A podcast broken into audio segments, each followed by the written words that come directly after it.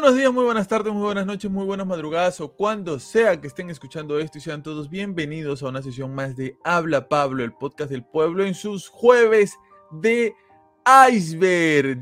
Estamos que nos morimos de, calor, nos estamos derritiendo en el gran calor que hace en Lima, pero los jueves de iceberg en donde viene un iceberg y nos envuelve en hielo, nos congela, nos da frío y comenzamos a ir hacia abajo, capa por capa, espacio por espacio, hasta el fondo del iceberg, hasta llegar a lo más profundo del iceberg. Eh, en esta ocasión, en esta semana, tenemos un iceberg que tiene que ver con algo que ya les habíamos contado, ¿no? Anteriormente nosotros les hemos dicho que íbamos a hacer un iceberg sobre este tema porque ustedes nos lo, nos lo han pedido en los comentarios y porque creo que es necesario hablar de estos temas que son eh, tan delicados, ¿no? Que mucha gente los toma a juego, los toma a gracia, pero que son realmente delicados y son este, em, de esas cosas que lamentablemente te, eh, porque puede iniciar como un juego,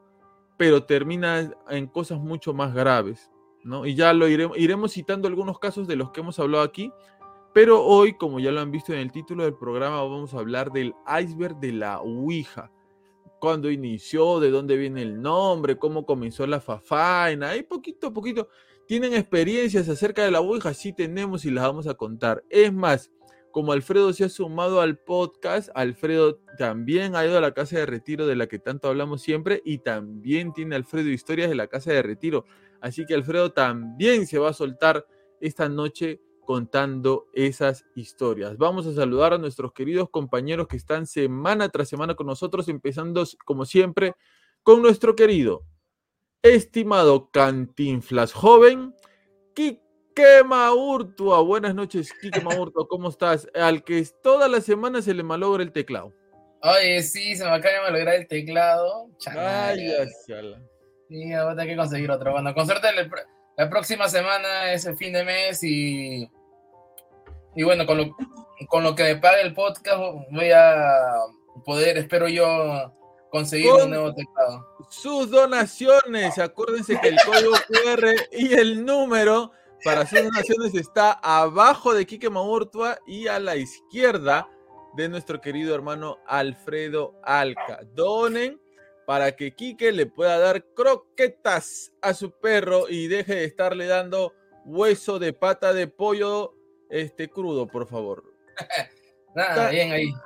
Pues son buenos, son buenos, Todo tranquilo, todo tranquilo. Este, oye, un calor tremendo. Oye, eh, eh, escuché noticias que así como ven calor tremendo, para el invierno también va a ser bien, o sea, va, a bajar, va, a haber bastante neblina.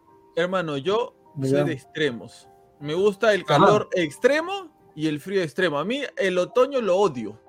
Nada que un día frío, un día calor. No, yo soy de extremos. O frío calor, te Exacto. Yo soy o frío o caliente. caliente porque calor. El verano bien caliente y el invierno bien frío, loco.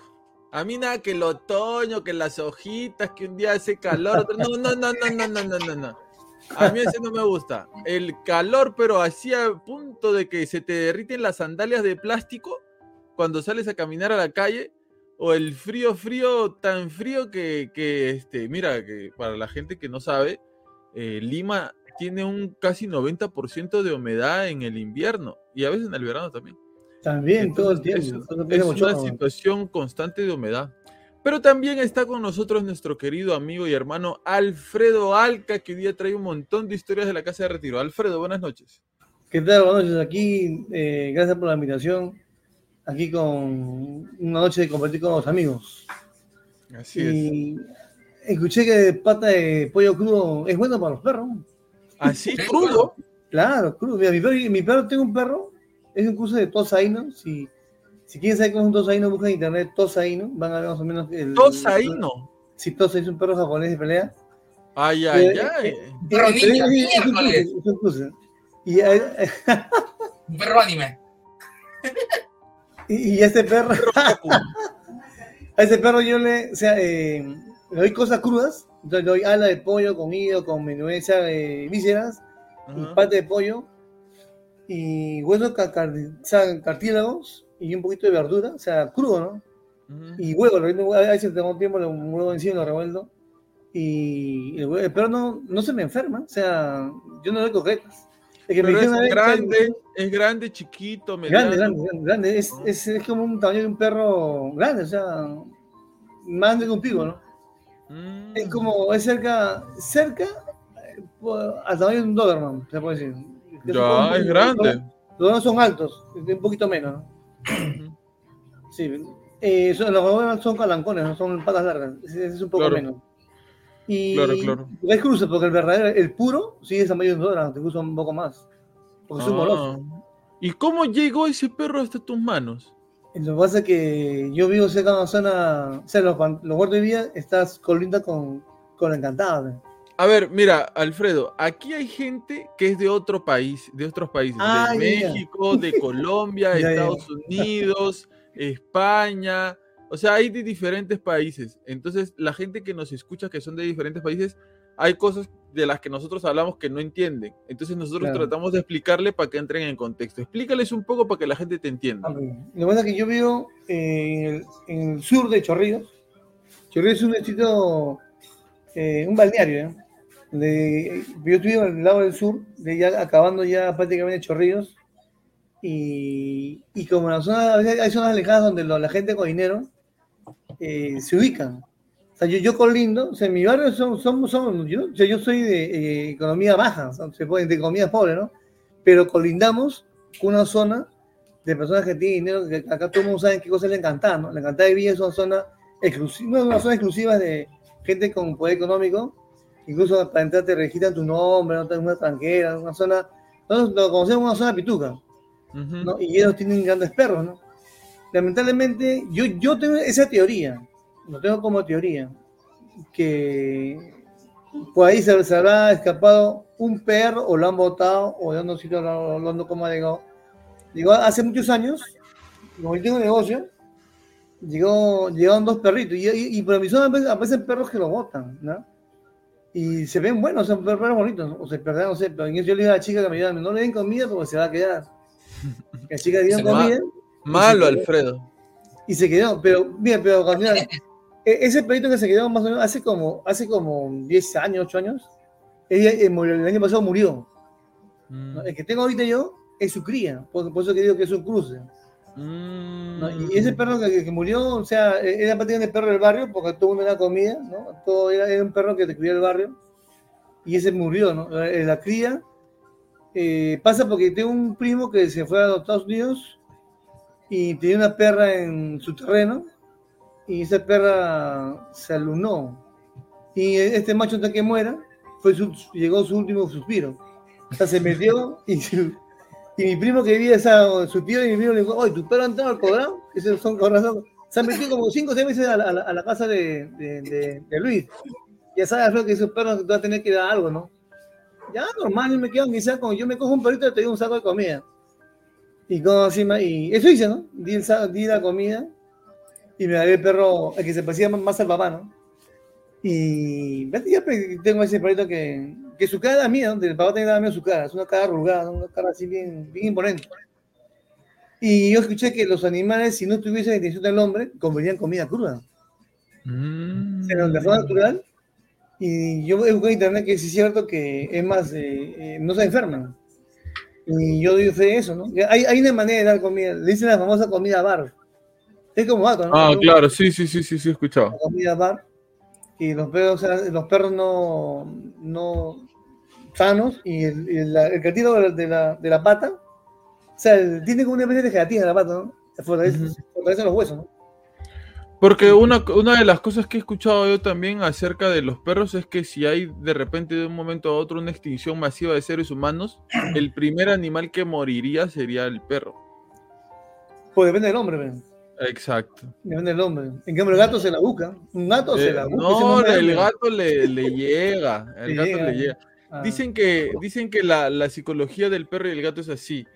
Que el perro ve que un humano le da comida y dice, wow, este hombre me está, este, este ser me está dando Ah. comida, debe ser Dios. En cambio, en cambio el gato dice, ah, este ser me está dando comida, yo debo ser Dios. Claro. Ese- ese. ese- Esa es un poco la, la idea que tiene uno y el otro, ¿no? Y por Tú le pegas un perro, el perro es fiel, ¿no? Entre comillas, ¿no? Tú le pegas a un gato, ya ni más se te acerca, te ve de lejos nomás. Ya se, se, se- está loco, se, se son resentidos, como el perro, pues el perro fiel, ¿no? De viene que los perros son fieles. Pero lo bonito de, de amb- ambos animales están, eh, hacen su, su servicio, ¿no? Ujú. Por ejemplo, me acuerdo que hace años bajaba un gato en mi jato, y gato una vez le damos comida poquito, y a dos días me trae un, un picote muerto, partido en dos, y me, me, me mira, y prácticamente me dijo en su mensaje de animal, estoy chambeando, Ujú. ¿no? Eso me estoy chambeando, o sea, estoy, estoy, estoy cazando, hago mi, mi función. Y el perro, su función es cuidar la casa, ¿no? Ve a digo, "Ah", empieza a poner una bulla noche y se pone, se pone bravo, ¿no? O Claro. sea, en- en- yo creo que en, en- tu instintivamente, o sea, en, tu- tu, instinto animal, dan protección a- al hombre, ¿no? Sí. Y Eh, ¿Mm? sí, sí, sí. ¿Cómo habrá sido ese proceso, no tan largo de que el hombre comenzó a domesticar a Es que el perro viene de lobo. Claro, debe haber sido lo caso. Lo que les quiero hacer acordar, por favor, lo que les quiero hacer acordar es que el día sábado, sí, Alfredo. Sí, No, Alfredo. no, no, no, no, sí, sí, no, ya. que mi hija está que aparece por acá. Ajá. Que el día sábado tenemos un programón. Chon, chon, chon, chon. No Ay, ay. saben lo que tenemos ay. el día sábado. Es más, lo que hoy vamos a hablar el día jueves es una Es para lo que vamos a hablar el día sábado. Es más, mira, Ajá. va a ser tan bueno que creo que lo vamos a dividir en dos partes. Porque el podcast del día sábado está muy bueno, así que... Hay bastante este, información, en verdad. Hay Sí. bastante información y, Sí, y, y sí, hay, pa- hay para, para, hay para remallar bastante detalles. sí, así que no se vayan a perder el podcast del día sábado, por favor. Pero bien, vamos a empezar con este iceberg acerca de la, de la Ouija. Eh, antes, yo me gustaría preguntarles a ustedes cuál fue el primer recuerdo o el primer contacto que ustedes tienen de la Ouija. O sea, ¿qué es lo primero que cuando se le, le dicen la palabra Ouija, a ustedes se les viene a la mente el primer recuerdo que, tienen ustedes, este Quique? A ver, recuerdo, recuerdo, recuerdo, recuerdo, recuerdo, recuerdo. O sea, como Ouija en sí juego, lo primero que se me viene a la mente, ¿no? Este, el tema de, de, de espíritus, ¿no? Espíritus y demonios, es lo primero que se viene a mente. Pero como recuerdo en vivencia, eh, me, retrocede hasta la época de mi, de mi colegio en primaria, que había una chivola que por un tiempo este, tuvo la mirada juzgadora porque decía que jugaba a la Ouija. Y, la- y me acuerdo claramente que decía, no la toques porque si no se, se- se te va a pegar el, el demonio, se te va a pegar el espíritu, algo así, vagamente me acuerdo de eso. Pero me decían que, me decían clásico, si alguien juega a la Ouija, no lo toques. De ya de primaria es bastante tiempo, ¿ah? Por eso, primaria, primaria. Años, años más o menos, años. 96, por ahí. Ay, ya, Oh. ¿Y cómo se habrá llegado a la conclusión que la niña jugaba a la Ouija, no?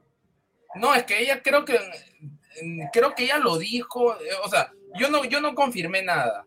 Solamente me acuerdo Eh, que cuando uno, cuando uno es niño dice tantas cosas, Quique. Por eso. sea, Sí, por ya eso, yo no- queda, ¿no? Queda ya eh, eh, para, para el futuro. No, o capaz ni, ni siquiera jugó, capaz solamente lo dijo en broma, o capaz solamente hizo, hizo, hizo, porque cuando estaba en secundaria, este, un amigo, por joda, este, hizo su, en una cochina hoja de, de, de cuaderno, pues todo arrugado, hizo su, su, su tablero, de su tablero Ouija, porque decía que supuestamente iban a jugar, iban a jugar la Ouija en el, en, en el salón. Que Ay, hecho ay. un tablero con los números, todo tal cual como, como es el- juego. Pero este, obviamente, no, pues era, era solamente pura.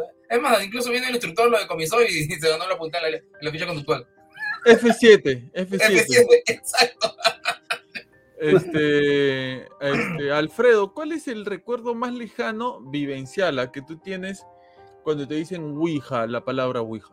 Mira, cuando me dicen la palabra Ouija, eh, de arranque lo relaciono con eh, ventana o puerta de acceso del, demonio.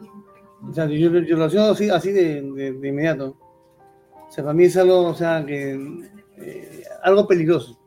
Sé es lo que me viene a la mente y trato de evitar, eh, ¿cómo te puedo decir? Darle muchas vueltas, pero que creo que es bueno explicar qué cosa es, no es un juego. Y yo recuerdo más o menos cuando yo estaba, cuando era pequeño, no, cuando era puber o adolescente, no sé, mis hermanos mayores, eh, yo, yo crecí en un barrio en Chorrillos, ¿cómo? En el Chorrillos, Chorrillos Antiguo, o sea, ya más cercano a la playa, ¿no? Ya ubicándonos geográficamente, Chorrillos Antiguo es es la, la zona más cercana a la playa, y, pero que estamos a una distancia, a una altura regular del, del, del nivel mar, porque hay, un, hay una, ¿no? Hay una, una altura con respecto al nivel mar. La cosa es que, eh, más o menos en la, en la década de los 80, eh, mis hermanos comentan, ¿no? Que hay un juego acá, la gente quiere jugar, pero que es un juego peligroso. Y yo, ¿qué, qué juego es? No, es un juego de, no, es peligroso porque se aparece el diablo, ¿sí? Ese, ese es mi recuerdo, se aparece el diablo, ¿sí? Tanto así que hicieron, comentan mi hermano, ¿no? Uno de mis hermanos, que se pusieron a jugar, se pusieron a, hacer- a jugar Ouija, más o menos referencias, altura paradita, pero a la espalda del, de, de la comisaría. ¿Qué es, la, ¿Qué es la paradita para la gente que no sabe, Alfredo? Es, es un mercado, eh, es un mercado donde hay muchos ambulantes, donde Un venden mercado cosas popular acá en Chorrillos, ¿no? Ah, Cerca de, cerca de la avenida principal de Chorrillos. de chorrillo. Y al frente está la comisaría y esto está pasando a la espalda de la comisaría. La zona de, donde yo crecí es una zona, eh, después sí, de barrio, barrio, donde la gente escucha música en la calle, salsa, ¿no? Eh, a veces rom- rompe los focos porque, porque hay mucho vicio negativo, ¿no? Es la verdad, ¿no? Yo crecí en ese barrio, mucho hay vicio del cigarro. Y algunos se, se fuman sus marihuana, ¿no? O sea, es- es una parte bastante negativa para la juventud, ¿no? Pero que no todos estamos en esa cosa, en ese barrio. Hay gente que, que, que, que no está en ese mundo, pero, pero ¿Y vivimos ahí. cómo, ¿no? cómo, cómo te recuperaste y saliste de ese mundo, Alfredo? No, la verdad que yo no, no- nunca, nunca, nunca he probado nada, nada de esas cosas. Alfredo más sano que, que una... más, más sano que el suero, Alfredo. Y recuerdo que, que este, este joven, o sea, este, este grupo de personas hablaban de esa Ouija y cuando, cuando dice que, dicen así, yo no, dicen que, a mí me cuentan que el va- el vaso se, se movió el vaso. Se movió el vaso y todos salieron corriendo. Todos se dispararon, salieron corriendo. Y se quedó la chica que había traído ese, ese juego. Se quedó ahí y esa tenía experiencia. Pero había esa intención de jugar. Yo no iba, solo escuchaba que los mayores decían eso. Y pero, pero mira, ahí viene lo curioso. Yo conocí a ese grupo, a todos, porque eran amigos de mis, mis hermanos mayores que iban a jugar partidos, ¿no? Jugaban ahí en, la- en el barrio, en la pista, ¿no? Así jugaban, ¿no? Y yo recuerdo que yo le he visto a un joven que hoy en día eh, se recupera, eh, sigue, se sigue recuperando de su estado porque quedó un poco mal psicológicamente. Es una persona sana, sana, sana, así como estamos nosotros ahorita, así como estamos hablando, pero, pero que psicológicamente quedó, quedó bien turbado. Y yo no lo vi qué pasó con él. Y más o menos relaciono, y uno dicen que por el tema de la Ouija, ¿no? Se Mira, quedó, como- o sea, quedó, quedó Con secuelas. eh, Sí, se- se- hoy en día hasta ahora, eh, sí, me pasa la voz, ¿no? Me pasa la voz, pero, y ya está mejor, ¿no? Pero Y mira, qué, qué loco, qué loco porque eh, nosotros mencionamos, ¿no? Que las personas que quizás tienen contacto o pacto con el demonio quedan marcadas. ¿Será que las personas que juegan... ¿Qué pasa, Kike? Yo también pensé lo mismo. No, claro, ¿será que las personas que juegan la Ouija quedan también eh, marcadas? Mira, yo les comento, este- esta, esta historia la he contado ya aquí anteriormente. Pero la voy a contar porque tú recuerdas cuántos éramos la semana pasada, Kike? ¿Cuántos suscriptores? Era 1213. 1200, sí. 13. Ajá. Ya. No, sí. Somos 1225. Ahí está. ¡Bravo! Ahí, Vamos ahí. subiendo. Y para, esa, para esas personas que se siguen suscribiendo, voy a contar esta historia. Yo estudiaba en un colegio eh, primaria. eh, solamente en ese colegio había primaria nada más, ¿ok? De primero de primaria hasta sexto de primaria. Y habían dos turnos. Anteriormente en el Perú era así, era turno mañana y turno tarde. Generalmente, la gente del turno mañana era la más tranquila. Los del A, B, C eran los tranquilitos, la, la niña eh, rubia del barrio, el niño blanquito de la esquina, no, esos eran los, los del turno mañana. Y los del turno tarde eran los destructores, Lacra. eh, era la lacra, los pandilleros, los tirapiedras, ¿no? ¿Adivinan ustedes en qué turno estaba yo? Turno madrugada. Turno de 3 de la mañana a 5, Yo estaba en el turno tarde. ¿Por qué? No lo sé. ¿En el? Eh, no, no, no, en el San Martín. Ahí. En el colegio San Martín. Entonces, este, en este turno tarde donde estaba yo, este, siempre habían, este, estos chicos, este, lo- los gandallas, los peleoneros, los prepotentes, los abusivos, ¿no? Siempre habían un abusivo. Y en, me acuerdo que en ese tiempo ah, un- eh, había un abusivo que era bien gordito, más grande que nosotros. Estaba eh, eh, la, la gente, él estaba en sexto grado, pero no parecía tener la edad de un chico de sexto grado, parecía que tenía dos o tres años más. Nosotros eh, estábamos en cuarto, en tercero de primaria, y e imagínate, ¿no? Lo veíamos más grande y obviamente que nos intimidaba. Obviamente yo, por ser de un barrio muy conocido y muy querido en todo Chorrillos, Alto Perú, yo no me achico ante nadie, ¿no?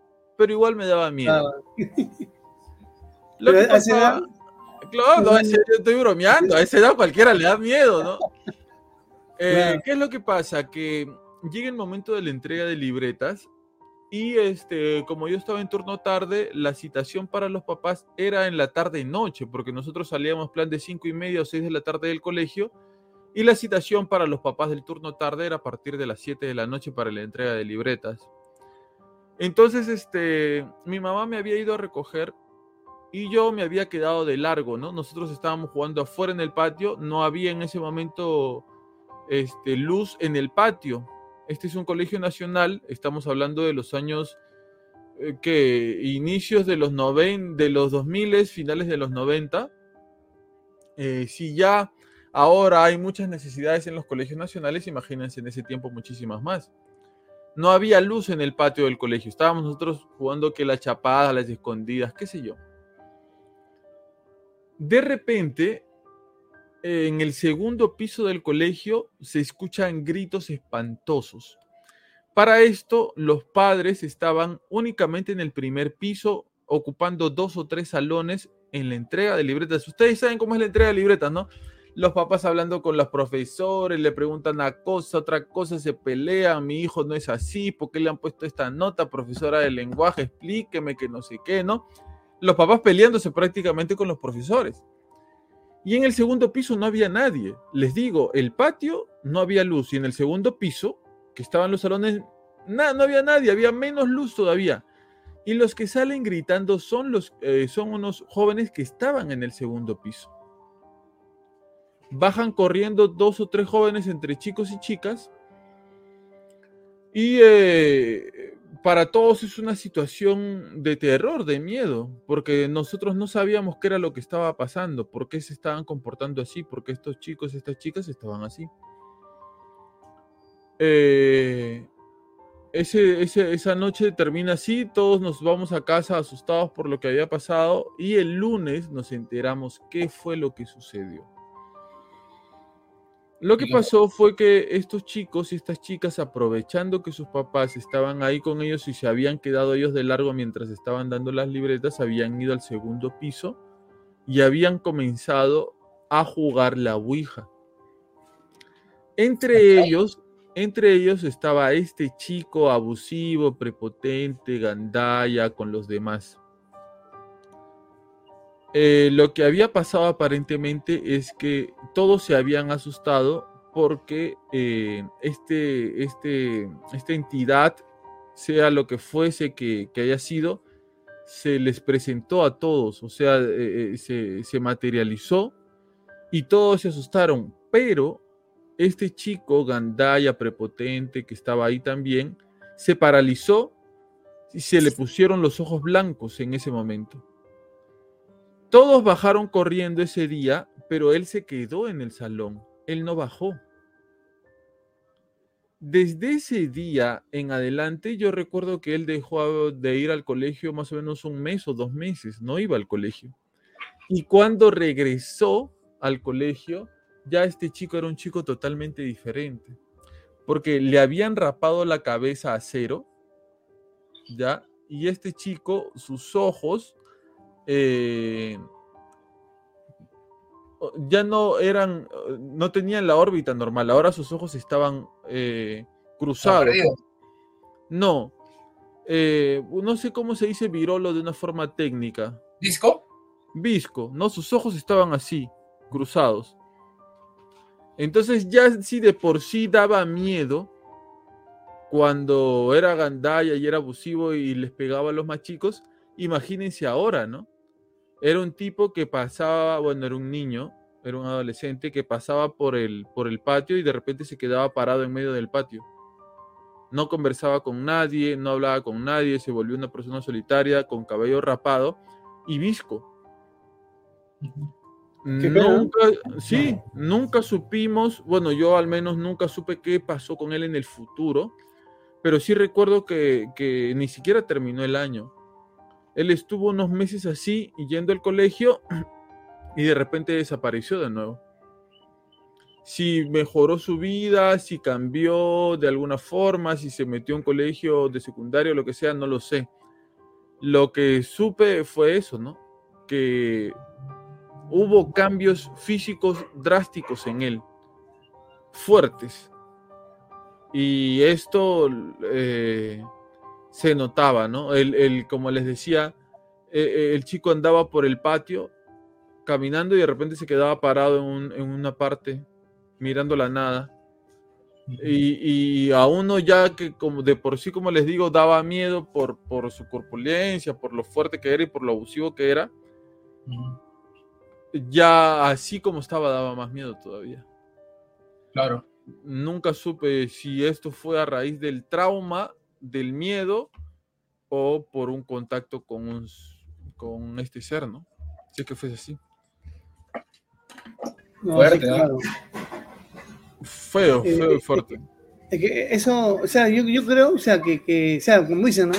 Para comentarlo, eh, dice que Dios, Dios nos hace a nosotros libres, ¿no? Libres. Incluso nosotros nos han dicho siempre que Dios eh, incluso respeta nuestra libertad, ¿no? Que Él no va a actuar en nuestra vida si nosotros no le damos permiso. No, no escuchado a veces uno, es lo que dice, ¿no?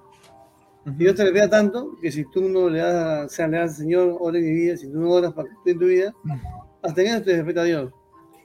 Y el tema está que también el, el obrar mal, en buscar, o sea, uno cuando ora, hace el mal, es como buscar lo, negativo, ¿no?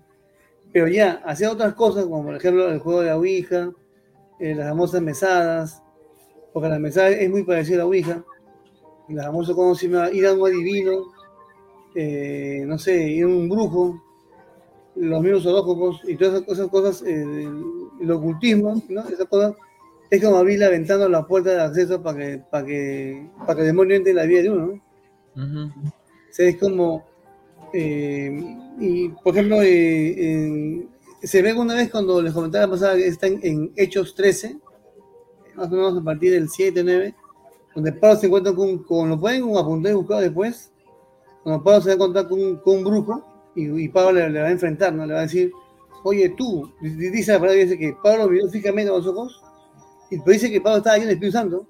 O sea, Pablo reconoce al brujo, ¿no? Dice, oye tú, eh, sacerdote del, del, demonio, ¿no? Vida hasta ahora no cambia de tu vida, que siempre vas engañando, encontrando a la gente, ¿no? Eh, pues ahora así te vas a quedar así, o sea, Pablo rechaza ya, ¿cómo se llama?, a, las personas que practican estas cosas, estas cosas de, de, de cartomancia divina, ¿no? no le Me parece, me parece que en algún momento Pedro se encuentra con un mago también, ¿no? Claro, o sea, eh, y también antiguamente hay varias varias bíblicas que hablan, dicen que no hay que practicar esas cosas, ¿no? Que, que el demonio al final te, te cobra la factura, ¿no? O te, te la factura. Pero bueno, vamos a entrar a la historia al iceberg eh, punto por punto mientras este, vamos comentando también acerca de esto, ¿ya? ¿Cómo inicia este tema de la OUIJA? Eh, para empezar este, la historia, tenemos que, por ejemplo, eh, en algún momento de, de, ¿cómo se llama? De la historia, este, Teresa Mao, Teresa Mao Ping y Charles Kennan crearon una empresa para la fabricación de esta tabla llamada Ouija. Esto fue en el año de 1890, pero anteriormente un hombre llamado William Folk eh, compra los derechos y la patente de este, de este tablero Ouija y cuando lo patenta eh, dice que es un juego, ¿ok? Lo pone en la patente como si esto fuera un juego. Eh, cuando le preguntan, cuando le mencionan, cuando hay una investigación y este, le preguntan a, a este señor Folk, William Folk, de dónde provenía la palabra, el nombre o hija, él dice que son eh, dos vocablos diferentes, el bui y la ya, que en, en, lenguaje francés y alemán significan sí. ¿Ok? Esto es lo que dice Folk. Este, ahora, hay otras interpretaciones porque, por ejemplo, eh, Charles Kennan, cuando le preguntan de dónde viene el nombre Ouija, él dice que proviene de una antigua palabra egipcia que significa mala suerte. ¿Correcto? Entonces, eh, no tiene un origen definitivo, ¿no? Un origen, la palabra, la definición, es como que eh, varía. Dale, dale. Hay otra más. De acuerdo al autor, sería eh, Helen Peters, cuñada de Elijah, Elijah Bond, que a su vez era reconocida, reconocida medium, quien le preguntaría a la misma tabla en una sesión qué nombre, ¿no? Le preguntaría a la misma tabla en una sesión cómo quisiera llamarse y la tabla misma también le responde que, eh, que se quiere llamar Ouija directamente. Ahora, ¿qué significa? o sea, respondiendo Ouija, argumentando que significa buena suerte. Ahora, este hombre, Elijah J. Bond, eh, le hizo variaciones a, a, esta tabla Ouija. Pero ¿quién era Elijah J. Bond? Él era, era miembro del ejército que había eh, luchado en la guerra de secesión. Quique, ¿podrías buscar, por favor, qué cosa fue la guerra de secesión para explicarle a la gente que nos escucha? Este Elijah J. Bond había hecho variaciones este, a, a, esta, a este tablero. ¿Por qué? Porque anteriormente, para, para ustedes, compartiendo esto con ustedes, habían otros, otros tableros antes de la Ouija. O sea, la Ouija no es eh, el principio de todo, sino es la continuación o, ¿cómo se podría decir esto mediante un anime, Kike? Es la, la evolución definitiva de un personaje. Claro. ¿No? Claro, la, la, última evolución. La última evolución, pues. ¿no? Su versión, Super, su versión final. El su Super versión final, Blue. Claro, su versión final, así la, la Ouija también tuvo su versión beta, por así decirlo. Claro, la Ouija es la última actualización de diferentes este, tableros que han existido en el mundo. ¿Qué cosa es la guerra de secesión, querido Quique?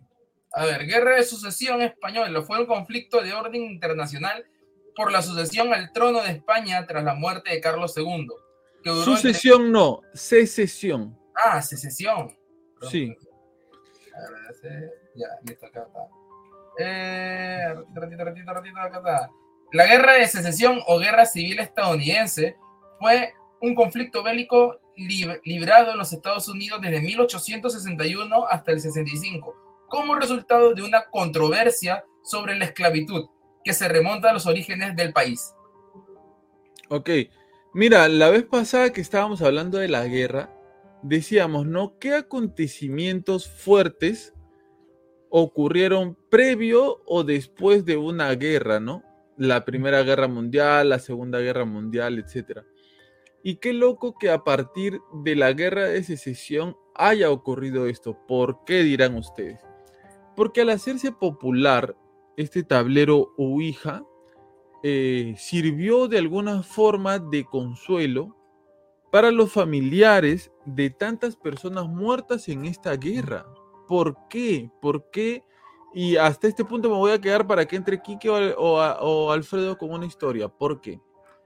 Porque el tablero Ouija comenzó a tener popularidad, comenzó a tener este, eh, eh, más adeptos, porque de alguna forma prometía un contacto entre una persona que estaba en este plano terrenal con una persona que estaba en el otro plano terrenal, una persona ya muerta. Los familiares muy, muy dolidos, muy apenados, muy acontecidos eh, por esta situación, desesperadamente me imagino, trataron de tener algún tipo de comunicación con estos familiares que ya no estaban más con ellos. Y tomaron este tablero como una forma de comunicarse con ellos. Por eso es que este tablero comienza a adquirir eh, bastante, claro, bastante popularidad en un inicio, porque la gente tomaba esto como una oportunidad para poder hablar de alguna forma con el familiar suyo que había muerto dentro de una guerra. Pero dice que al final esas cosas, todo lo que tú ves es, es, es cierto que no da fama, ¿no? Pero dice que ese ahí el que hablan básicamente no es el espíritu, es el demonio mismo, ¿no? Claro, ya eh, con quién te comunicas, ese son otros 50 soles. O sea, lo que estamos explicando es el procedimiento. ¿Cómo fue que llegó a hacerse tan popular? ¿Y por qué este tablero se hizo popular? Y si yo acabo de decir, no, la gente se preguntará, si tú acabas de decir que existían otros tableros antes, ¿por qué no se hicieron popular los tableros anteriores y se hace popular este? Bueno, una razón es esta, que en la guerra, después de la guerra, los familiares tomaron esto como una forma de comunicarse con sus familiares fallecidos. Eso fue lo que le da el primer impulso de popularidad. Quique. Este, nada, creo que tuvo la popularidad porque, o sea, hablándolo de una manera, no tanto por el lado espiritismo y esoterismo, tuvo buen marketing. tuvo buen marketing.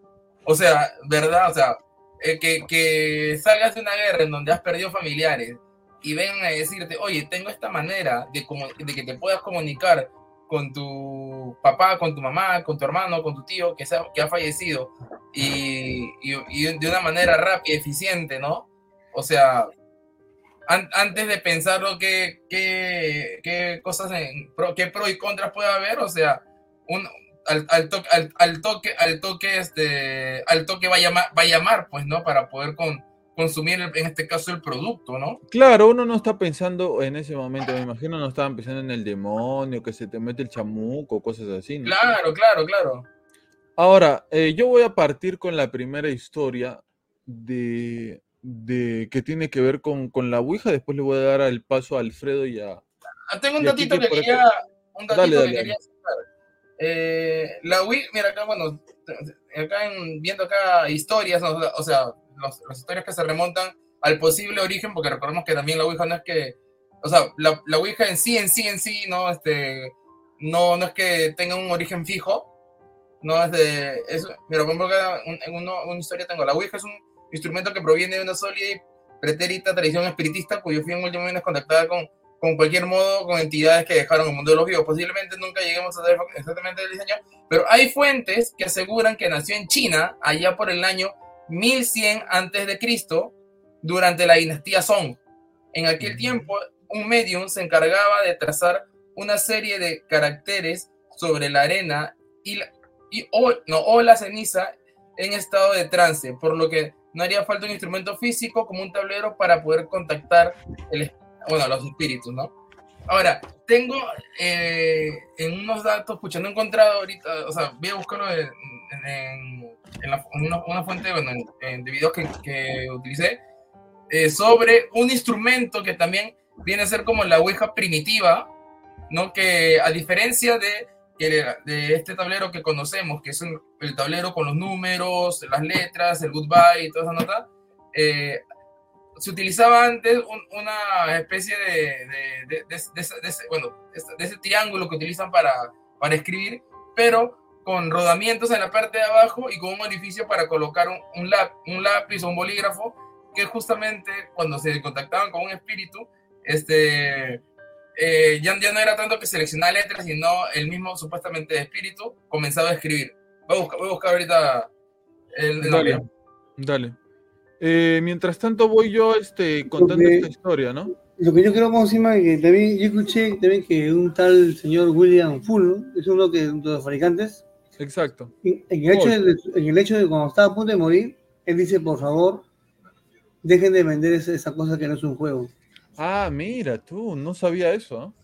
Y después algo curioso o sea, es, que, es, que, que, es, que, también conocía, hubieron tantos casos de gente que quedaba mal, ¿no? Es más, dicen que si tú no cierras bien, eh, dicen que se te mete el demonio. Esa superstición. Que tiene mucho que ver con. es más, en la, en la película, ¿ustedes vieron El, el, el Exorcista? Uh -huh. película bien conocida y mundial. ¿Cómo comienza el Exorcista? ¿Alguien se acuerda? Jugando la Ouija.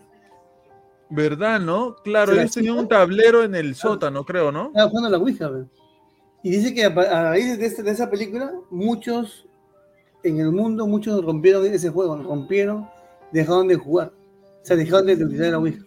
Fue un impacto muy grande esta película. Y pues, tiene que algo tiene que ver mucho de cierto, ¿no? Porque acá en el Perú hemos escuchado varias veces casos que en la selva, no se acuerdan ustedes cielos, salen chicas que se alocan, bien alocados, hacen así como demoniadas pero por causa de fue la Ouija. Uh -huh. O sea, tiene que ver algo, algo relacionado mucho con. Justo, con eso, o sea. justo yo les quería dejar una pregunta sobre eso que quizás la podamos responder al final del podcast. Porque nosotros, Alfredo, eh, también hemos tocado ese tema de la película del exorcista en el momento en que hemos hablado de películas o exorcismos de la vida real que terminaron siendo películas. Que hay bastantes casos, ¿ah? ¿eh? Ah, hay claro. bastantes casos. Entonces yo les quería dejar, quisiera dejar una pregunta, quizás para poderla responder al final del podcast, ¿no? ¿Por qué creen ustedes que el demonio ha cogido a la Ouija como uno de los aparatos más eh, comunes para tener un contacto con el ser humano? ¿Por qué, ¿Por qué la Ouija? ¿Por qué no? otra forma. O sea, ¿por qué lo pareciera que lo ha convertido en este aparato de predilección para poseer personas, para vejar personas, para no? ¿Por qué ustedes creen que se llegó a, a la Ouija a convertir en eso? No me respondan ahorita, lo respondemos al final. Pero esa es la, la pregunta, la inquietud, ¿no? ¿Por qué utiliza esta forma como predeterminada para tener un contacto con la gente, para poseer personas, para eh, tener este, estas situaciones. eh, voy, a, voy, a, contar la historia. Eh, yo les decía, ¿no? Que una de las causas por las cuales se hace popular este tema de, de la Ouija es este, este tema de la, de la guerra, ¿no? Eh, los familiares quieren comunicarse con su, sus familiares heridos, muertos, bueno, heridos no, muertos que, que, ya se fueron, que están en el más allá, etcétera, ¿no? Eh, yo siento que es parte también porque los seres humanos somos muy nostálgicos, ¿no? Como que siempre estamos pensando y viviendo en el pasado, en lo que ya fue, en lo que no tenemos, añorando lo que fue y no viviendo lo que es, ¿no? A veces somos un poco nostálgicos y siempre estamos, ay, qué bonito fue, cuando tenía 20 años, o las personas mayores diciendo, antes las cosas no eran así, antes las cosas eran así, esto, esto, el otro. En los años que cuando yo era joven, o cuando esto, el otro, no, siempre vivimos añorando el pasado. ¿Te acuerdas? Que... Exacto. ¿Te acuerdas? ¿Quién sabe si nosotros, quién sabe si nosotros cuando tengamos 80, 70 años no seremos uno de esos viejitos diciendo, cuando yo tenía 30 años y grababa mi podcast con Kike, con Alfredo, era diferente esos tiempos. Ahora cualquiera hace podcast, ¿no? ¿Quién sabe si yo también sería así? Pero somos nostálgicos, ¿no? Y nos cuesta mucho despegarnos y soltar. Yo creo que eso nos termina influenciando tanto y por eso caemos tanto en este tipo de cosas. Pero les decía, ¿no? Eh, se hace popular eh, y se comienza a disparar este, esta fiebre eh, por, por el contacto con seres del más allá mediante esto que pasaba en la guerra, pero en Italia, unos profesores de una universidad juegan a la, a la Ouija. No sé si llamarlo juegan a la Ouija ya, porque suena como que estoy hablando de un juego, ¿no? Eh, participan de una sesión con la Ouija este, para tratar de descubrir eh, el paradero de un político que había sido secuestrado en Italia. Este, este político secuestrado en Italia lo habían buscado por aquí, por allá, habían llamado a diferentes empresas, agencias para que lo busquen y no lo encontraban. Eh, cuando ellos están en esta sesión espiritista en la, en la Ouija, el tablero les responde con una palabra. La palabra era granoli. Si bien este político italiano es encontrado muerto, nunca lo llegan a encontrar vivo, no lo llegan a rescatar, lamentablemente. Se sabe después en las investigaciones que hacen que había estado recluido en un gueto, en un barrio en Roma, y la avenida en donde estaba este, este lugar era la avenida Granoli. El conocimiento de lo desconocido. Importante en casos que tienen que ver con demonios que tienen que ver con posesiones, que tienen que ver con exorcismos, que tienen que ver con lo satánico, con lo demoníaco. El conocimiento de lo desconocido. Claro. ¿Quién, quién, quién este, de los dos quisiera contar la siguiente historia que tiene que ver con la Ouija? Yo tengo una. ocurrió, ocurrió en el año 1920, el 7 de marzo. Varios ciudadanos en el pueblo El Cerrito perdieron el norte a la vez. La noticia ocupó los titulares de todos los periódicos locales después de que la policía tuviese que detener a siete personas que caminaban sin rumbo y completamente desnudas por las calles. Todas ellas habían acudido a una sesión de Ouija. Y lo mismo que les ocurrió a ellos fue extendiéndose por el resto de la población. Uno de ellos, al ser interrogado por los agentes, llegó a contestar que es más fácil contactar con los espíritus sin ropa. Hasta 1.200 personas tuvieron que ser examinadas por psicólogos por ese extraño comportamiento que los, especialistas catalogaron como histeria compartida. Hay casos de histeria colectiva mm, en el Perú, yo no sé si ustedes se acuerdan, sobre todo en los años 90, ¿no? Que es difícil tratar de, deducir si estos fueron reales o no, porque para la gente que no es de Perú y no recuerda, en los años 90 el Perú sufría la dictadura de Alberto Fujimori. Cuando todos los gremios de trabajadores del Perú salían a las calles a protestar en la calle para que salga Fujimori de su, de, su gobierno, finales de los 90, principios de los 2000, eh, Fujimori había comprado los medios de comunicación, tanto televisivos como prensa escrita, o sea, los periódicos.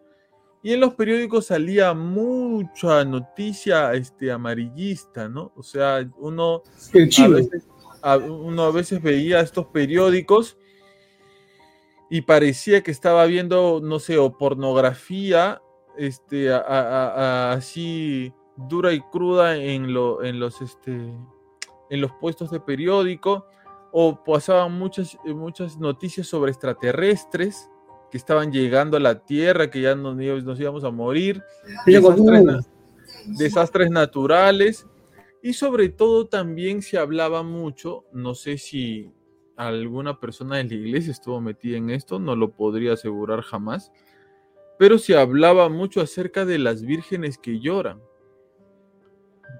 llegaban noticias de diferentes partes del Perú, de las provincias sobre todo, diciendo que existían eh, estatuas de vírgenes llorando, llorando sangre, y esto que era lo que hacía levantar a, a la gente y distraerla de lo que en realidad estaba pasando en el gobierno. Cortina de humo, cortina de humo. Claro, cortinas de humo, cortinas de humo tal cual. Entonces, no, sabía, oye, disculpa que interrumpa, no sabía, pero en el 2000, este, en el 2008, eh, esta, esta nota es del 30 de octubre del 2008, este, acá en Perú, el, el, Ministerio de Salud, el MINSA, este, publicó una nota con respecto a, eh, o sea, la, eh, evitar, evi- evitar el, uso, el uso y la práctica de la Ouija por alta, por por- sí, Claro, sí, sí, sí, está en la Por plataforma, está de en los la, casos que aparecieron. está en la plataforma del MINSA. Este MINSA alerta que el juego de la Ouija puede causar histeria, histeria- y esquizofrenia con alta tendencia a suicidio. la gente que no, no, no es de Perú y no sabe qué cosa es el MINSA, el MINSA es el Ministerio de Salud del Perú. Ajá. Entonces, a lo que iba con esto, ahora sumando a lo que dice Quique, es que no se sabía distinguir si las noticias que uno estaba viendo en ese momento eran reales o eran parte de las cortinas de humo que se presentaban en esos momentos Claro. en la televisión o en la prensa escrita. Por eso les digo que estos temas de la histeria colectiva que venían las noticias de las provincias peruanas, en donde se decía que eh, había personas que habían sido poseídas por el demonio, que se les había metido el chamuco, que habían jugado la ouija, que habían hecho una u otra cosa. Este, no se sabía si creer que si estas historias eran reales o no.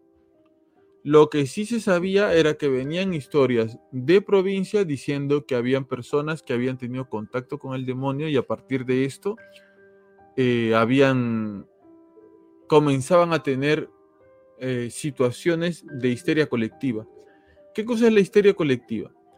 Es cuando un grupo de personas, más de una, comienzan a tener, a sufrir de, con- de situaciones de, de una condición de histeria incontrolable. Están como oídas, como perdidas, piensan en cosas o hacen cosas totalmente fuera de sus cabales, fuera de sus casillas. Esto se podría atribuir a una sola persona, a veces que una persona puede haber, estar sufriendo algún tipo de enfermedad, etcétera, ¿no? Pero la característica de la histeria colectiva es que esto le pasa a un grupo de personas. Puede pasarle a una familia, puede pasarle, no sé, a, a- a- un grupo de, de chicos de un colegio o cosas así. Entonces es un poco difícil de comprobar si esto realmente es verdad o no. Alfredo, ¿tienes alguna historia por ahí? Miren, eh, yo quisiera comentar, ¿no? Y de paso también contar, ¿no? Lo que pasa es que yo veo que mm, a veces uno, uno el hombre recurre a, a medios, eh, puedo decir extra- extrajudiciales, o decir medios incluso prohibidos, para conseguir los resultados ante una necesidad, ¿no? Por eso es que hay, mucha gente que va a los brujos, a los famosos amarres, para, va a los brujos para algo, algo- en busca de algo. Y, y- y lo que, eso es lo que pasa con la Ouija. Como un comentario, ¿no? La Ouija, eh, en su debido momento, eh, nace con una necesidad de poder comunicarse con los muertos, familiares muertos, decía en la guerra, ¿no? Y, y, buscando respuestas, ¿no? Y otros, otros, otros buscan para ser en momentos definitivos para poder dialogar con, en busca de, de una respuesta, en busca de una respuesta que ellos quieren saber esa respuesta. Les comento porque, esto porque eh, no solamente la Ouija, ¿no? Por ejemplo, la pasada que yo les comentaba a ustedes que, que ah, las famosas mesadas, o las famosas, ¿cómo se llama? Eh, el paganismo, ¿no? Eh, hay una, les cuento una historia que pasó en, en la sierra, ¿no? De hace años, ¿no? Eh, una, un familiar, ¿ya? Eh, era, era niña, este familiar, eh, que, que yo conocía con su- sus piernas se doblaron y, sus brazos, ¿no? Y no, incluso no podía caminar. Y no se ven el por qué. Ah, Y, como, y no saben cómo dar, dar curación a esta persona, hay una sierra lejana, ¿no? y el hombre, los hombres, en este caso ese, familiar, recurre a, a, los brujos, ¿no? Y por eso eso mucho pasa, depende en lugares muy alejados donde no hay, por ejemplo, un médico, ¿no? por ejemplo, ¿no? Y es más, también es que más van ante eso, ¿no? Y esta, esta persona dice que llegan a, tener un brujo, un brujo así de, de, de, otro sitio, ¿no? Ahí en la sierra, a, a, a que haga las lecciones de espiritismo, ¿no? En la mesada, ¿no? Mira, dice que lo comentan una, esto lo comenta, lo comenta una tía, una tía que yo conozco, que ella, ella lo vio cuando ella, cuando ella era niña. Se gana, así uno cuando es niño no lo hacemos caso, ¿no? Los niños no lo ignoramos, pero ellos están viendo, ellos están atentos. Están atentos a la jugada, qué es lo que, qué, qué es lo que pasa, ¿no? Ella dan cuenta cuando yo era niña, vio, ese caso. Dice que eh, llegaron las personas adultas, hicieron la, la sesión, y no es la única, la única historia que, que, que, relacionaba al tema de espiritismo, porque la, la Ouija, ¿qué cosa es? Es una lección espiritista. Y dicen otra forma si hay, como la que estoy contando.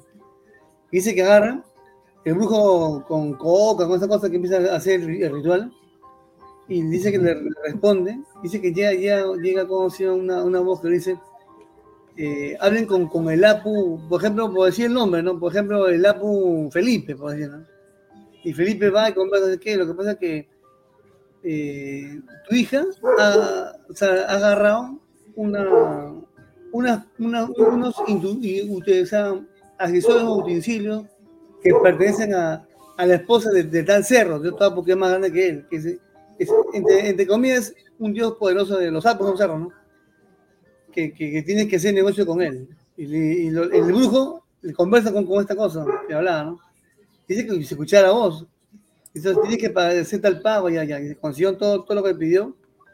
Dice que llaman a, llaman a este, a este ser, a este, a este, a este dios pagano, ¿no? Pues esa cosa existe, ¿no? En la Biblia dice que San Pablo en Efesios 6 dice, ¿no? No nos, estamos, no nos estamos enfrentando ante fuerzas humanas, no nos enfrentando a fuerzas espirituales que tiene este mundo. Bueno, para continuar. Llaman como se llama a, a, este, a este dios eh, pagano, ¿no? Dice que siente, mi tía cuenta con niña, dice, dice, dice que siente un aleteo.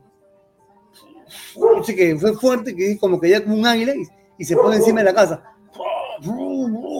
¿Quién me ha llamado? Y sale la voz, ¿eh? o sea, es tan alucinante esta, esta, esta, historia que dice que lo que pasa que tu hija se ha agarrado cosas de mi esposa, le reclama a, a, a esta persona, ¿no?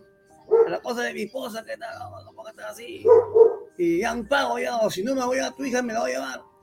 Y el brujo intercede con el otro porque había bajado de, de rango, rango, menor. Hacen el negocio, ¿no? termina la sesión, y el día siguiente, esta niña queda como sana, ¿no? Ya queda, queda como, como sana no se sana de este marketing que no podían curarla. Esto lo comento porque eh, cómo es la desesperación de las personas que recurren al espiritismo para poder dar resultados a, algo que, a una, ante una necesidad y es porque no confían en, en, en, en, el quien tienen que confiar, que es Dios, ¿no? Que es Jesucristo, ¿no? En esa, en esa desesperación uno, uno, tiene que fiarse de Dios, no, no recurrir ante, ante estas acontecimientos. ¿Por qué digo esto? porque de nuevo te cobran, ¿no?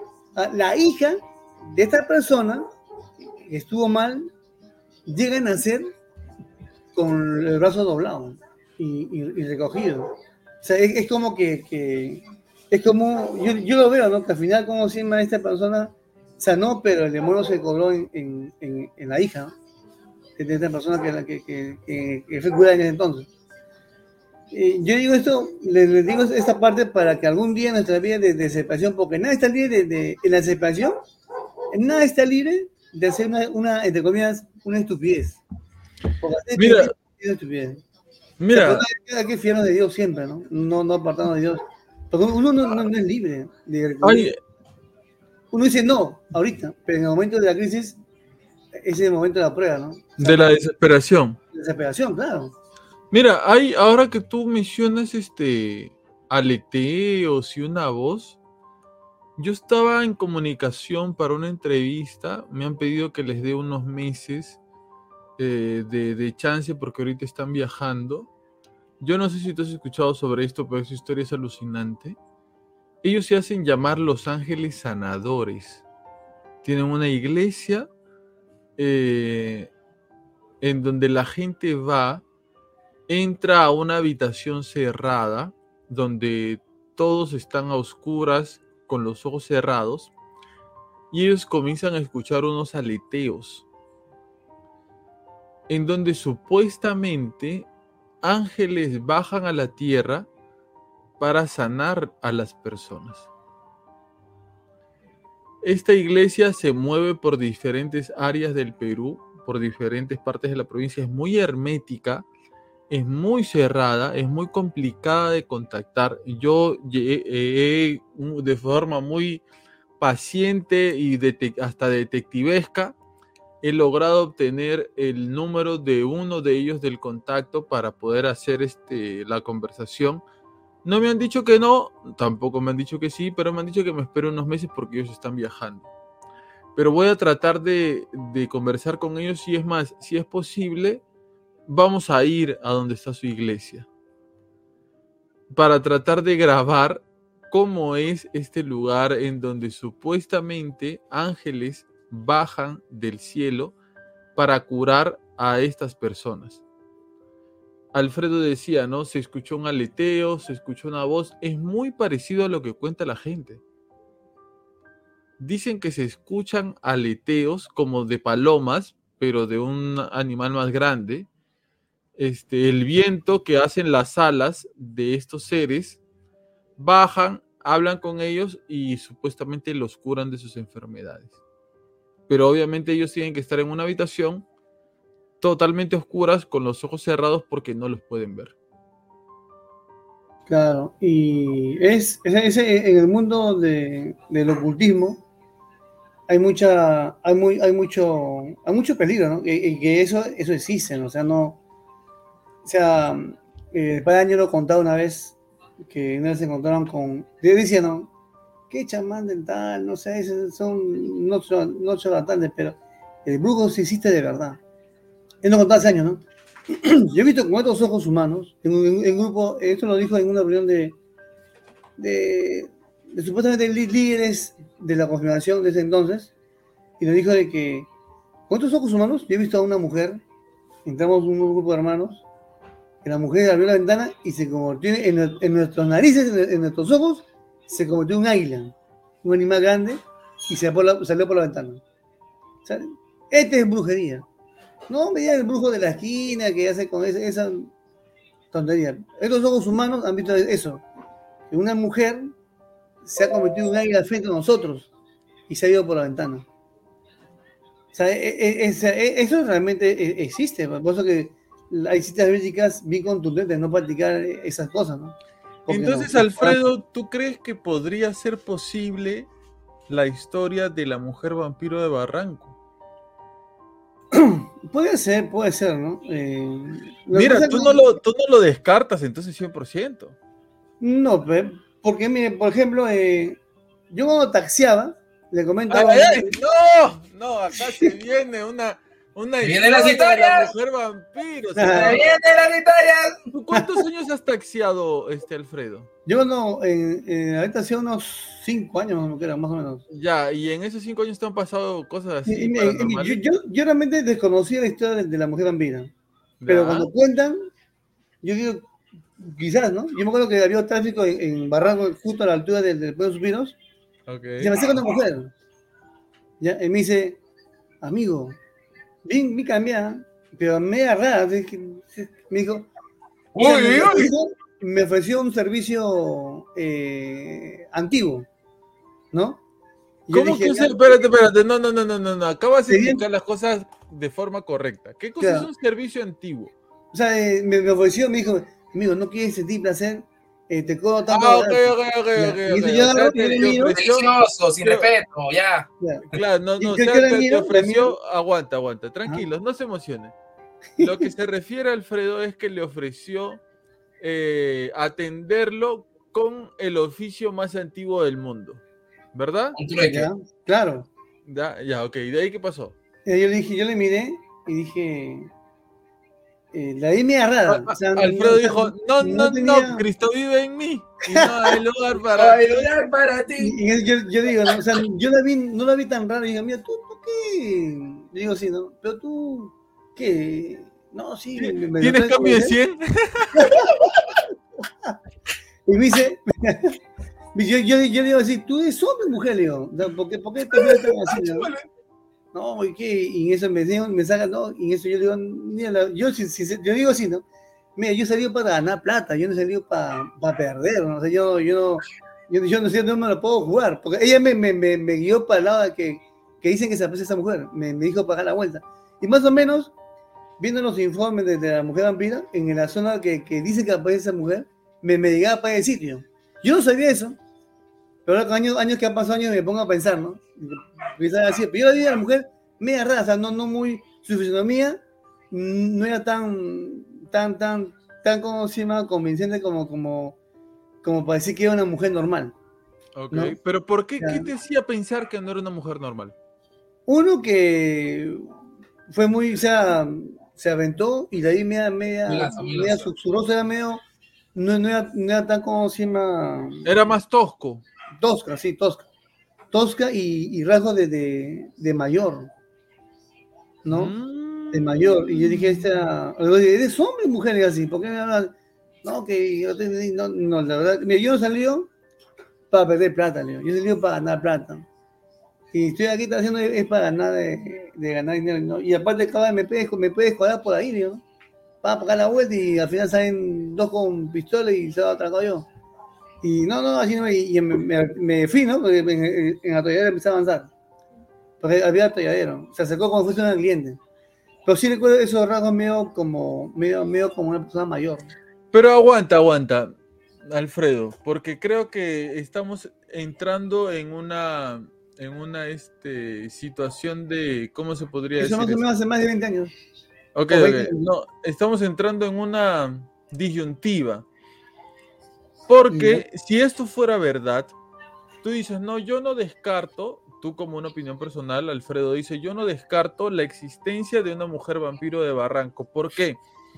Incluso un sacerdote que nosotros conocemos que es una persona muy mística, muy espiritual, muy entregada a Dios, en algún momento me dijo que una mujer se convirtió en un águila y salió volando por una Claro. ventana. Claro. Pero entonces, si tú no descartas esto, ¿qué cosa quiere decir esto? Que mujeres o una bruja o un ser que ha tenido un contacto con, con el demonio o ha tenido un pacto o algo así y se convierte en una bruja, ¿podría matar gente? Yo creo que sí, ¿no? O sea, en- en- yo creo que la maldad existe, ¿no? Y la maldad que hace, ¿no? Pero Eh, ¿sabes por qué te pregunto esto? Ya. Porque creo que nosotros sabemos que el demonio tiene poder sobre nosotros, pero no tiene el poder suficiente como para matarnos. Tiene poder, pero mira, el demonio tiene poder para tentar. Exacto. Y el tentado, él sí puede hacer cosas, ¿no? Es más, la- se dice que la tentación existía antes que el demonio incluso. Mm, lo que pasa es que el, el demonio seduce, ¿no? En la tentación. Claro, pero la tentación existía antes que existe el demonio. Si no, ¿cómo se tentó el demonio? Claro, pero el, lo, lo que pasa es que. eh, primero la pregunta que era la primera. Claro, no, La no, segunda no, pregunta- no, filo- no filosofemos con No, la tentación del demonio. No, eso no. Vayamos al punto, al, al punto anterior. Lo que pasa es que el, el demonio, como dices, no puede matar, pero el demonio puede tentar a un ser que sí puede matar. Oh, ¿Entiendes? es cierto, es O cierto. una persona que, que hace el pacto con el demonio, ese, ese ser sí puede matar. O sea, podría utilizarla como una herramienta para matar a una persona. Claro, bueno, o sea, de la tentación. Sí, en, la- en las historias que, bueno, yo, yo he leído unas cuantas, este, eh, hay también temas de, de- de suicidio y de, y de asesinato, pero que, que son a raíz de, no, no que era el, en este caso el demonio, espíritu, lo que sale en, en el tablero que, que lo hacía, sino era a través de. Porque ¿sabes qué razón. cosa me hace acordar? Porque una cosa llama a la otra, ¿no? Esa, esa historia de este chico Josué que hace un pacto con el demonio, pero el demonio le pide muchas cosas antes de darle todo lo que le había ofrecido y una de las cosas que le pide es un sacrificio Mm. de alguien al quien él ama mucho. Qué. Y él dice, pero ¿a quién mato? Yo no puedo matar a mi mamá ni a mis hermanos porque Mm. yo estoy haciendo esto por ellos, porque ellos no tenían plata, eran muy pobres. Mm. Y él decide matar a su abuela. Ah, Y él- Cuando él cuenta esta historia, él dice, no, para mí fue muy doloroso porque la tuve que matar de una forma muy cruel, feo. pero lo que yo estaba pensando era que ella ya era una persona mayor y que al menos ya iba a morir pronto.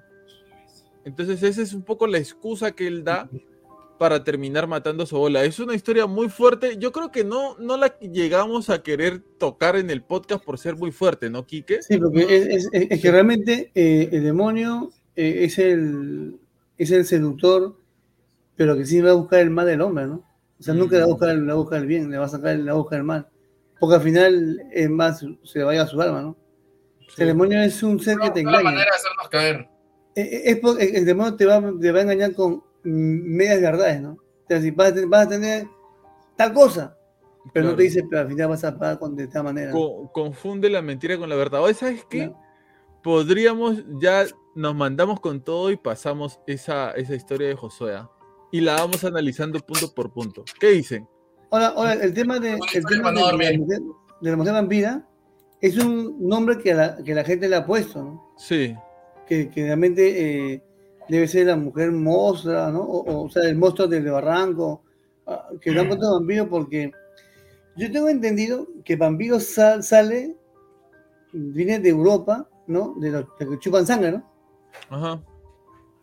Pero yo tengo entendido, el- el- porque la raíz del vampiro, según mi, mi, mi, mi, mi manera de pensar, ¿usted ha escuchado algo, algo que ver sobre, sobre los pistacos? Sí. Los que le quitan la, la grasa a la gente. ¿no? Bueno, o sea, los pistacos vendrían a ser los vampiros de Sudamérica. ¿no? E- Explica un poco, explica un poco para la gente de otros países que no sabe qué cosa es un pistaco, qué, qué, qué son y, y por qué se han hecho, se hicieron en algún momento populares. Lo que pasa es que los pistacos, es- yo lo que yo tengo entendido, hay dos clases de pistacos. Cuando voy a contar el pistaco, el más, el más conocido, el- son aquellas personas que, que en- están ubicados o menos en el centro del Perú, en el subcentro del Perú, y se extiende hasta la selva. Ujú. ¿no? Eh, no hay casos en el norte ni en el sur, pero sí en el centro, y se extiende hasta la selva. Esas personas eh, actúan de noche en las zonas solitarias de, de la sierra. La sierra es la zona andina, para tener una, una visión un poco más, comprender que es la sierra para nosotros. La zona andina y la parte que, que- que más adentro, que es la selva, ya cuando empieza la selva, la, la parte eh, de Amazonas.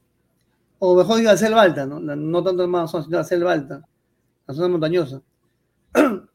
Estas personas, son como cazadores de personas. Es el pistaco. Los cazan, les quitan la grasa y esa grasa lo, lo comercializan. ¿De qué manera lo comercializan? Lo comercializan a cómo se llama, a- se dice que la grasa humana es, es- es tan fina que usan para, para máquinas sofisticadas de, de muy alta muy alto rendimiento y, y alta tecnología muy grande que para ser ubicadas tiene que ser una grasa especial la mejor grasa es la, grasa humana eso es lo que tienen entendido aquí Hay una película también, ¿no? Este. El Club de la Pelea, en donde el alter ego, que es Brad Pitt, el alter ego de Edward Norton, que me parece un actorazo, bueno, Brad Pitt también, eh. Brad Pitt le dice que la mejor grasa es la grasa humana, por eso ellos van a, a- a estos hospitales donde hacen este, liposucciones para Claro. robarse esa grasa. Es más, y también sale con sangre, y la sangre, ustedes saben que la, la, la célula madre, ¿no? Te degenera muchas células humanas en, en vida, y ustedes saben que hay una leyenda de Hollywood que comen sangre humana, ¿no? Para tener la vida eterna, ¿no? ¿Han escuchado El, eso? adre- el adrenocromo. Claro, y, eso, y, y eso, eh, eh, dicen que la- las grandes élites lo realizan, y eso pasaba en Europa, que los grandes gente de poder, los, los reyes, príncipes, de ahí sale, hay una famosa, la vampira de, de española, que era una mujer que, que mataba a niños y chupaba, o sea, alimentar de la, de la grasa y sangre de los niños, porque le generaba, le generaba larga vida. Y esta mujer vivió muchos años en una región de España, cerca de un lado, que era muy famosa allá en, en Europa. Y esa es la, esa es la versión europea, acá en, en Sudamérica es el pistaco, ¿no? que, que comercializa esto con la grasa. es una cosa macabra, ¿no? Una cosa bien fea. ¿no? claro, mirándolo, mirándolo desde el punto paranormal o mirándolo desde el punto delictivo, es horrible. Es horrible, pero claro. O sea que hay, hay mucha... Eh, acá se cuenta como algo, una superstición o una idea, pero, pero hay testimonios bien fuertes, ¿no? Hay testimonios... Hay gente que se ha escapado de, de, de, de esos sitios de, ser, de ser sacrificado, ¿no? Sí, sí, sí, sí. Pero bueno, Sí, ya como, como, como va a decir que quiero ser un vampiro, más o menos, ¿no? Y, claro. y esta persona debe ser un, una, un monstruo, ¿no? Un monstruo o algo así. Sí, sí, es verdad. Creo que le, que le ponen vampiro, mujer vampiro más que todo por cómo supuestamente se viste. Mm, por los colores. sí, por, los colores con los que se viste. ¿no? Por el cliché, por el cliché clásico. me pasó taxiando, me acuerdo que me acuerdo por Surco, me tocó un jovencito yo serían dos de la mañana, una y media de la mañana, me tengo un taxi para Chorrillos, para Tolomeo, ah, acá vamos, como veniendo a mi casa, ¿no? Yo contento, ¿no? Ya sube, y yo lo dejo en la capilla en Tolomeo, eh, va también a pagar, no sé si la conté pasar, no sé, y baja el carro y nunca más lo veo. Que yo veo así, nada, volteo a nada, espejo, nada, volteo, giro el carro, nada, se apaga y desapareció por completo, se hizo humo, no había rastros de nada de, esta, de esta persona. O sea, mm cosa rara. muchas, muchas cosas raras les pasa a los taxistas, ¿no? Sobre todo los de noche. De algo, por ejemplo, me acuerdo que yo salía de noche, sería noche de la noche, y salía de Oceros, ya, ya, ya estaba por Oceros, y me toma un taxi, un varón y dos chicas. Y me toman para Oceros, ya vuelvo a Oceros, ya volteé a la izquierda, me acuerdo así, volteé a la izquierda, ya volteé, dos cuadras a la derecha, volteé, esta cara sitio, me empezó a guiar, ¿no? ya está con las rejas, van a abrir, y volteé en U, y llegó a una casa de abuelito, ya bajó, ya acá, se bajó, y bajaron ya un hombre y una mujer, y dos mujeres. Ya, me fui a chambear, seguí trabajando, hasta, no sé, hasta qué hora, hasta las 3 de la mañana, por así y estoy bajando en mi casa ya a los ceros, y me para otra vez un hombre y dos mujeres, pero eran otras personas. Y mi amigo Oceo ya estando, ya, ya voy, le voy yo de camino ya. amigo, izquierda, derecha. Era exactamente lo, mismo que me pasó hace, hace cinco horas atrás. Era lo mismo. Dime, un de la esquina volteo a la derecha, ¿no? Sí. Y de ahí volteo a vuelta en U, sí. Y voy a pasar la reja, sí. El frente en el, sí, sí, ¿y usted cómo saben? Se, se quedaron, ellos se quedaron, se quedaron, el padre se quedó tan sorprendido. ¿Y usted cómo lo sabe?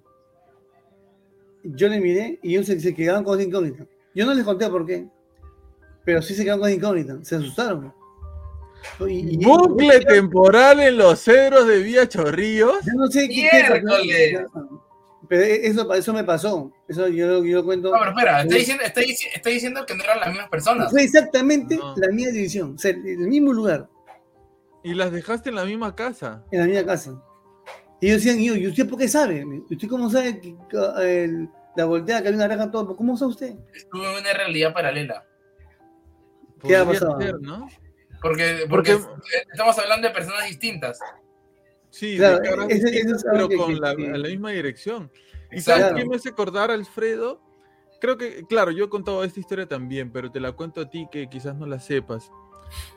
Mi viejo eh, es de esos, de, esos, de esos papás, me imagino que el tuyo ha sido también parecido, de esos papás que, que son mil oficios, ¿no? Que hacen de todo. Carpin, mi viejo, su labor principal ha sido, ajá, su labor principal ha sido la pesca, mi viejo es pescador de toda la vida, pero es albañil, carpintero, electricista, todo, todo, todo. Él construyó mi casa, todo, todo.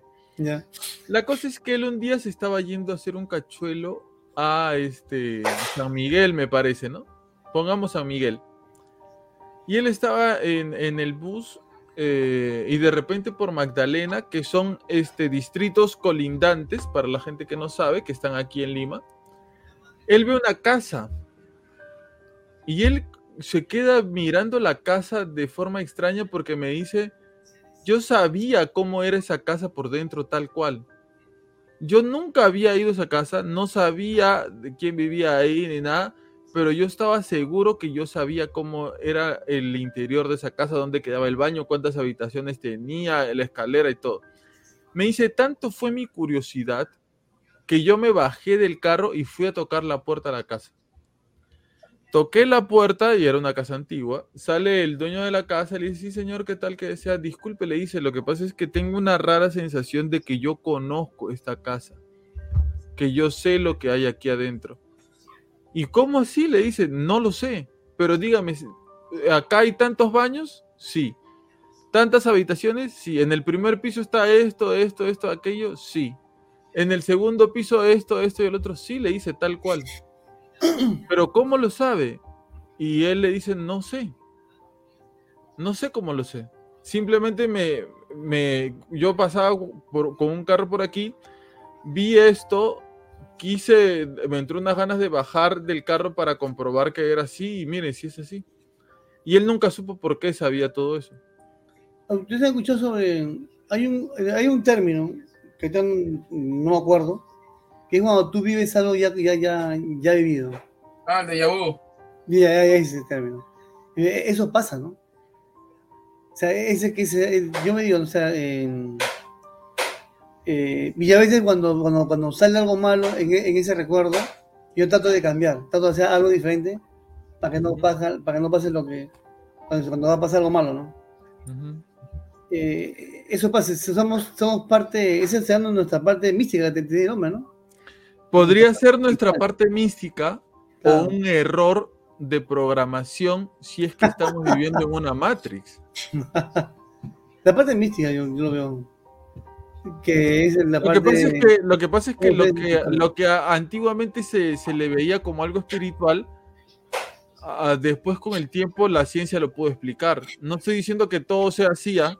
Mm. Pero sí estoy diciendo que algunas cosas en la antigüedad que se pensaban que era magia o se pensaban que era, no sé, espiritual, se pudo comprobar mediante la ciencia. Claro, es que antiguamente, antiguamente, más que todo, bueno, hoy, por hoy la, ciencia avanza rápido, pero antiguamente cuando la ciencia no estaba tan desarrollada, los, los métodos de comprobación tampoco estaban tan, eran, se podían hacer cosas tan complejas, eh, todo lo que era desconocido siempre se le ha asociado a la parte este, sobrenatural. Claro, Sí, claro. Pero ¿quién te dice que nosotros no tenemos la información suficiente como para conocer otras cosas más avanzadas y la tomamos como algo espiritual? Claro. Pero también, como los milagros. Claro, pero también como encima, eh, al ser el hombre, eh, al tener la parte espiritual y al ser hijo de Dios, también puede ser que tengamos algo, algo por ahí, ¿no? Algo, como una especie de, de sobrenatural, ¿no? Que no es notorio, pero que está ahí. Exacto. A ver, voy a continuar este, con algunos datos sobre la Ouija para después dar pase de nuevo a nuestro querido Kikín y a nuestro querido Alfredo Alca. Eh, Parker Brothers es una empresa que adquiere los derechos de la Ouija en 1966 y eh, actualmente hay muchas empresas eh, que la comercializan. Eh, no le llaman necesariamente Ouija, sino que muchas empresas que la comercializan la terminan llamando este, Wish Word, eh, que a la traducción vendría significando algo así como eh, el tablero de la bruja. ¿Ok? una de estas empresas que comercializa este, el tablero Ouija, y ya lo decía aquí que en algún momento también es Hasbro. Hasbro ha hecho sus propias... ¿Qué cosa es Hasbro? Kike, un juguete conocido de Hasbro para que la gente este, se, más o menos se familiarice. A ver, un juguete conocido de Max Steel. Claro, claro, Max Steel es de Hasbro. Max Steel. Max, Steel con sus poderosas pistolas sale a cazar. Claro, güey. Este, ¿Los Hot Wheels son de Hasbro? No. No, los Hot Wheels no son de Hasbro. A ver. Eh, básicamente son juguetes para niños, ¿no? Para, pero para niños chiquitos. Monopoly. Monopoly ah, de Hasbro. Ok. Monopoly de Hasbro. Ahora vamos a poner ya qué, qué más juegos de Hasbro. Eh, los Play 2 son de Hasbro. Los play, ¿qué? Eh, perdón, ¿los, PlayStation o los Playgos? No, los Play, Play 2, Play es como una, como una masa, o sea, no es, no es, ah, parece plastilina, pero es una masa, para, mm. o sea, en realidad son, es una ma- masa, este, no me acuerdo qué cosa, para, para, poder, para poder moldear. Claro, generalmente son juegos para niños chiquitos, ¿no? Pero tienen la, tienen la patente también de hacer juegos con, con, con Star Wars y, por ejemplo, también este Transformers. ¿Qué más? Otro juego por acá. Este. Tienen la Ahora- patente también para hacer este Power Rangers. Ahora, este, Ahí. es Hasbro que compra también la patente de la Ouija y hace este, sus propias versiones, se podría decir, eh, edulcoradas, light, un poco más bonitas, con brillos, con colores, como para que sea más atractivo para los niños. Pero díganme ustedes si esto no es eh, promocionar ocultismo también. Esto no es hacer propaganda de brujería también. Hay, hay una versión que Hasbro saca de la Ouija para niñas, Sí, que de color rosado, ¿no? de color rosado, y que en, la, en Hasbro, o sea, todos los juguetes en general, eh, se rigen ba- ba- bajo cierta- ciertas normativas, dependiendo de la forma del juguete, la función, la finalidad, todo, en la cual también colocan este, una, una- un identificador para, para, para edades. Esta versión de, de, la, de Ouija para niñas eh, tenía el, el identi- identificador que era juegos para eh, niña de 13 años, si yo no me equivoco. 10, 10, 10 13 años, o sea, estamos hablando de, de promocionar un juego, un jue- o sea, este ya como juguete, ya, que llame- llamémoslo como juguete, pero para niños. Y o sea, niños. Mm. Claro, o sea, a, a lo que voy es que, ¿por qué no nadie reparó en lo, las consecuencias que podría haber? O sea, ¿por qué toman, lo toman tan a la ligera? Tan tonto se ve esto para ellos. No, o sea, es como que no les importa tanto esto o algo así. Nada. Ustedes saben que, que W es 6, ¿no? tengo un datito que quiero compartirlo. Mira, este, como veía este tema de, de Hasbro que promociona, ¿no? Este, eh, ¿cómo se llama esto? Plaza Vea. bueno, o me, o me, me, ya pone del día. No, no, Plaza Ya. Fea, Plaza Ya, Fea. Plaza Fea, perdón, ya, Plaza Fea. Ya, Pla- Plaza Fea, este, en- tiene en su página web, eh, como parte, o bueno, lo tenía, ya no lo tiene como producto en stock, pero lo tenía parte de su catálogo virtual. Uh, Te, lo, te ¿aquí leo en la Perú? descripción. Plaza Fea, Ah, A ver, dale, lee la descripción.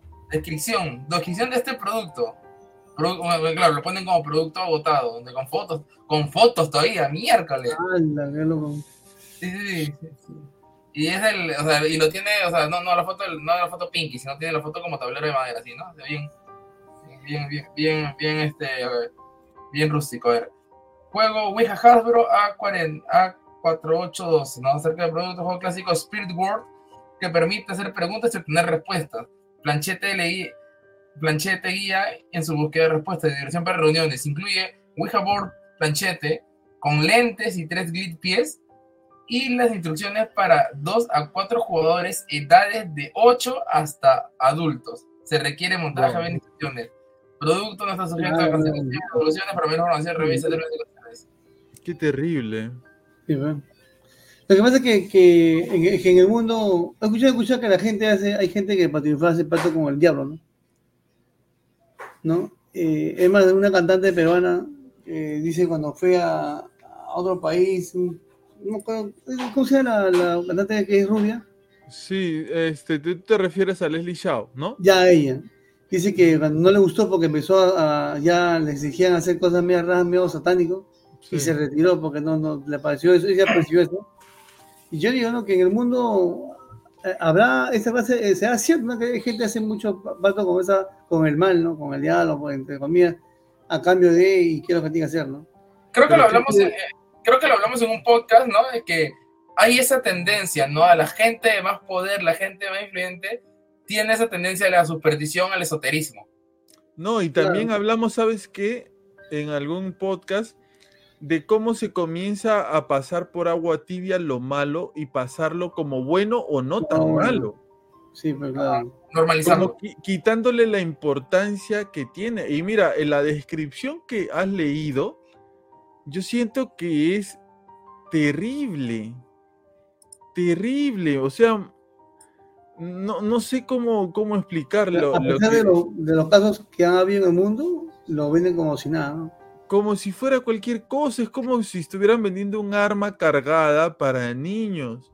Que Claro. podría matar personas, a niños, pero bueno, es una arma que te la pinto de rosado o, o no sé, tiene un calibre más bajo, te podría matar, pero este, no sé, igual te la vendo más bonita, ¿no?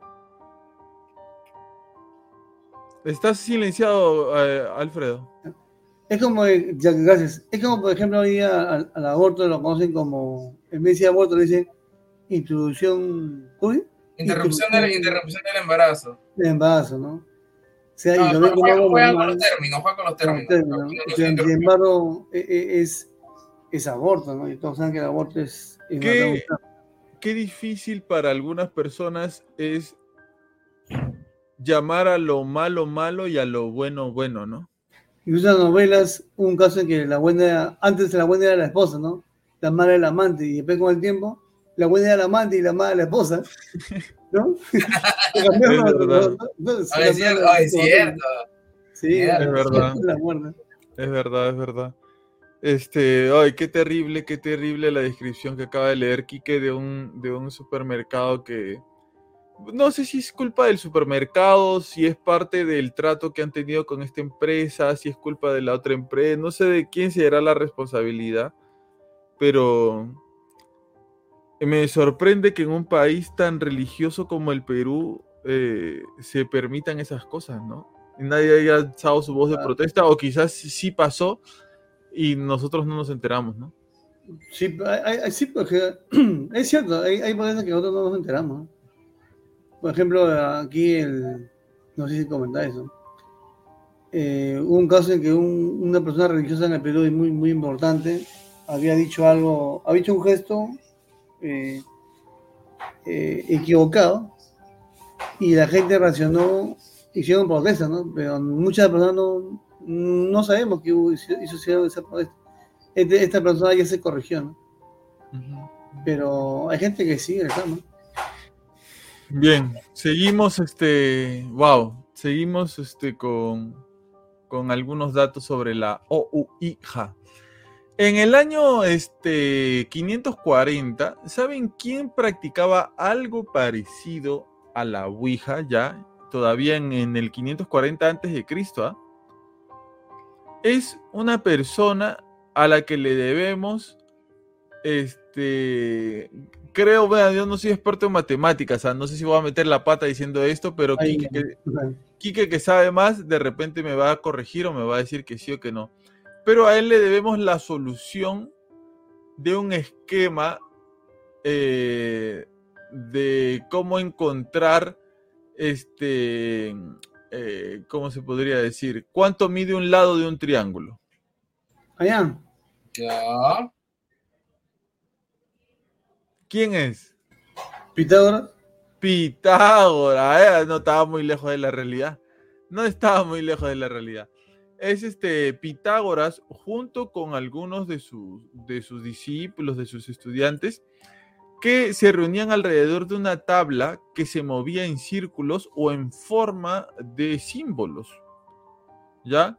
Él junto con uno de sus estudiantes interpretaban un poco lo que estos círculos y estos símbolos querían decir año 540 antes de Cristo. Eh, en China, como bien decía aquí que ya anteriormente, este, también había un tablero parecido para supuestamente comunicarse con los muertos. En el año de 1853, en Francia, un espiritista llamado Planchetti diseña este tablero que es el tablero similar al que hoy existe. Recuerdan que nosotros decíamos que este señor, este Ford, creo que era el apellido, había editado, había mejorado o había hecho algunas modificaciones al tablero, al tablero al que le hace las modificaciones es a este, al que se hace en 1853 por un espiritista que tenía de nombre Planchetti. Eh, también se dice que este tablero Ouija es muy parecido a lo que se llama Jairaj Ea. ¿Qué cosa es el Jairaj Ea? Es un sistema de adivinación que proviene de Arabia. Esto se practica como, no voy a entrar en detalles específicos de cómo se hace porque no quiero que nadie se ponga a hacer esto en su casa, pero también es, eh, tiene que ver con letras, tiene que ver con números y es muy antiguo también. Entonces... Mira, qué coincidencia, justo lo que tú mencionabas de Planchetti, el que, o sea, de esta, de esta primera tabla, justo también este es el, el nombre de lo que te comenté hace, hace un rato, de, de esta, de, este también mecanismo para comunicarse que utiliza un bolígrafo, que también se llama la, la planchete. Que, consta de, una, de, un, de una, una, una, base de madera en la cual en la parte de abajo tiene eh, rueditas por un lado es como triangular, la parte de, uno, de dos lados tiene como triángulos y en una parte tiene un orificio para colocar un bolígrafo. Y el, el mecanismo es muy similar al de la Ouija, ¿no? O sea, se coloca la, mano se coloca la mano, bueno, tiene su fórmula que tampoco meter en detalle, pero que con ese bolígrafo se empezaba a, se empezaba a escribir. Eh, ¿Alguna historia aquí que Alfredo que contar acerca de la Ouija? A ver. De la Ouija. Eh, sí, yo tengo una. A ver, dale. Ya, este. El, el famoso caso de Jennifer Lynn Sprigman. Ok. Ya, este, ¿qué pasa? Que eh, siendo niñas, siendo niñas, porque no solamente era ella, ¿no? Este, eh, esta chiquita Jennifer juega la Ouija, ¿no? juega la Ouija con, bueno, con su grupo, ¿no? Eh, empiezan con un grupo, juega, juega la Ouija, en la cual este, ella eh, contactan con lo que vendría a ser un demonio y esa entidad con la que contactan, ella, recuerdan que tenían 14 años, le preguntan, ¿no? Este, ¿cuándo, ¿cuándo va a fallecer? A lo cual, este, esta entidad escribiendo con el puntero, ¿no? En ese momento el puntero de la tabla comienza a moverse indicando que el número 18, y no solo eso, sino que poco a poco iba deleteando la palabra asesinada y estrangulada. Eh, obviamente, generó, eh, eh, ese, ese, ese, momento fue tan fuerte, tan, tan de bastante tensión, ¿no? Que el impacto y el miedo que se generó a Jennifer ante esta respuesta fue de tal magnitud que tuvieron que interrumpir el juego al llegar a casa, este, obviamente Jennifer estaba asustada, decidió contarle todo lo sucedido a su padre, quienes prohibieron volver a jugar la Ouija. Pasaron los años, ¿no? Pasaron los años, ¿no? Este, eh, y justo cuando ella iba a cumplir 18 años de edad, eh, desaparece, ¿no? La última vez que fue vista, iba camino a encontrarse con, con varios de sus amigos en la cafetería su, familia iniciaba entonces una búsqueda desesperada, esperaba localizar la San sin embargo, tan solo dos días después desaparecieron, encontraron el cuerpo eh, en una bolsa de basura eh, que, este, que justamente cuando le hacen el peritaje había sido estrangulada. Wow. Con, con esto podríamos deducir que el demonio sabe el futuro. No, lo que pasa es que eh, el, hombre, nosotros vivimos en, parámetros. Y uno de los grandes parámetros del hombre es el tiempo. En cambio, los seres espirituales, los ángeles, Dios, los demonios, están fuera de esos parámetros, están fuera de tiempo. O sea, no, no, no se eligen en el tiempo. Es por eso que en esa ocasión al hermano Sánchez, el hermano le dice, le insulta, Otra vez tú, ciego de M, cuando el hermano todavía tenía los ojos sanos. Claro, eh, cuenta, cuenta por favor esa anécdota, este, Alfredo. Me parece que, la gente no la conoce. Lo que pasa es que allá, en la broma San Pedro de Chorrillos, una parroquia de hermanos franciscanos capuchinos, hace muchos años, si es, no sé si era a, los comienzos de los 80, había un hermano muy, muy, muy conocido que duró, estuvo, eh, pasó el año 2000, no, pero en los 80, a los comienzos, tengo entendido que en uno de los casos de exorcismo que hubo en la parroquia San Pedro, porque sí hubo exorcismo, eh, el hermano estaba presente ya que era un, una persona que pertenecía a un grupo de oración muy fuerte acá en San Pedro de Chorrillos, llamado Pecador de Hombres, se ese grupo, que hasta la fecha sigue existiendo ese grupo, han pasado varios años, y de ahí ese grupo han incluso participantes que se han vuelto sacerdotes, como por ejemplo el, el Pagaño, ¿no? Es un caso, es uno de los, y hay otros casos más. Pero lo que pasa aquí, en ese entonces, eh, hubieron varios casos de, de, ese, de, esa, de, esa, de ese acontecimiento, de gente que ha venido endemoniado y han, han, actuado el padre Lugo, ¿no? y varios hermanos eh, espirituales de comidas, que, que, y en, una de esas, en una de esas intervenciones, dice que estaban orando por esta persona que estaba poseída, entre comillas, y dice que esta persona cuando tenía alguna gran fuerza, lo estaban orando, y cuando lo ve al, hermano Sánchez, le insulta, oye, dice, ciego de M, otra vez tú aquí, y es, prácticamente como que el demonio le dijo lo que le iba a pasar, ¿no? Y años año después, hermano Ricardo, como encima, pierde un ojo, y después de 10 años pierde otro ojo, ¿no? Pierde la visión, Este como es un, uno, algo que pasó, ¿no? Y eso, eh, ese testimonio da, también nos da a decir que el demonio está fuera de, tiempo, ¿no? No, está, no se origen en los parámetros que nosotros los, hombres tenemos. Es por eso que cuando dicen, el hombre cae en pecado y es perdonado por Dios porque se arrepiente, ¿no? Y los ángeles, ¿por qué no se pueden arrepentir? Los ángeles caídos. De modo, si Satanás algún día se va a arrepentir, Dios no lo va a perdonar. Y de repente va por ahí, ¿no? Lo que pasa es que como ellos están fuera de tiempo, ellos han elegido ir contra Dios en esa eternidad que están ahí, eh, en, esa eternidad. No sé si me dejan entender. Sí, sí, sí, O sea, ya han optado por, un, por hacer el mal, pero está en, la eternidad que está fuera de tiempo, ¿no? Eh, otro, otro caso que tiene que ver con, este tema de la Ouija y que hemos tocado aquí hace poco nada más es el del expediente Vallecas, ¿no? Exacto. Una, una, chica, una chica muy, muy joven, este, que lamentablemente por pasar un rato con sus compañeros, por pasar un rato chévere, bacán, eh, la chica terminó muriendo también. ¿No? Eh, y no quedó todavía. ¿Perdón?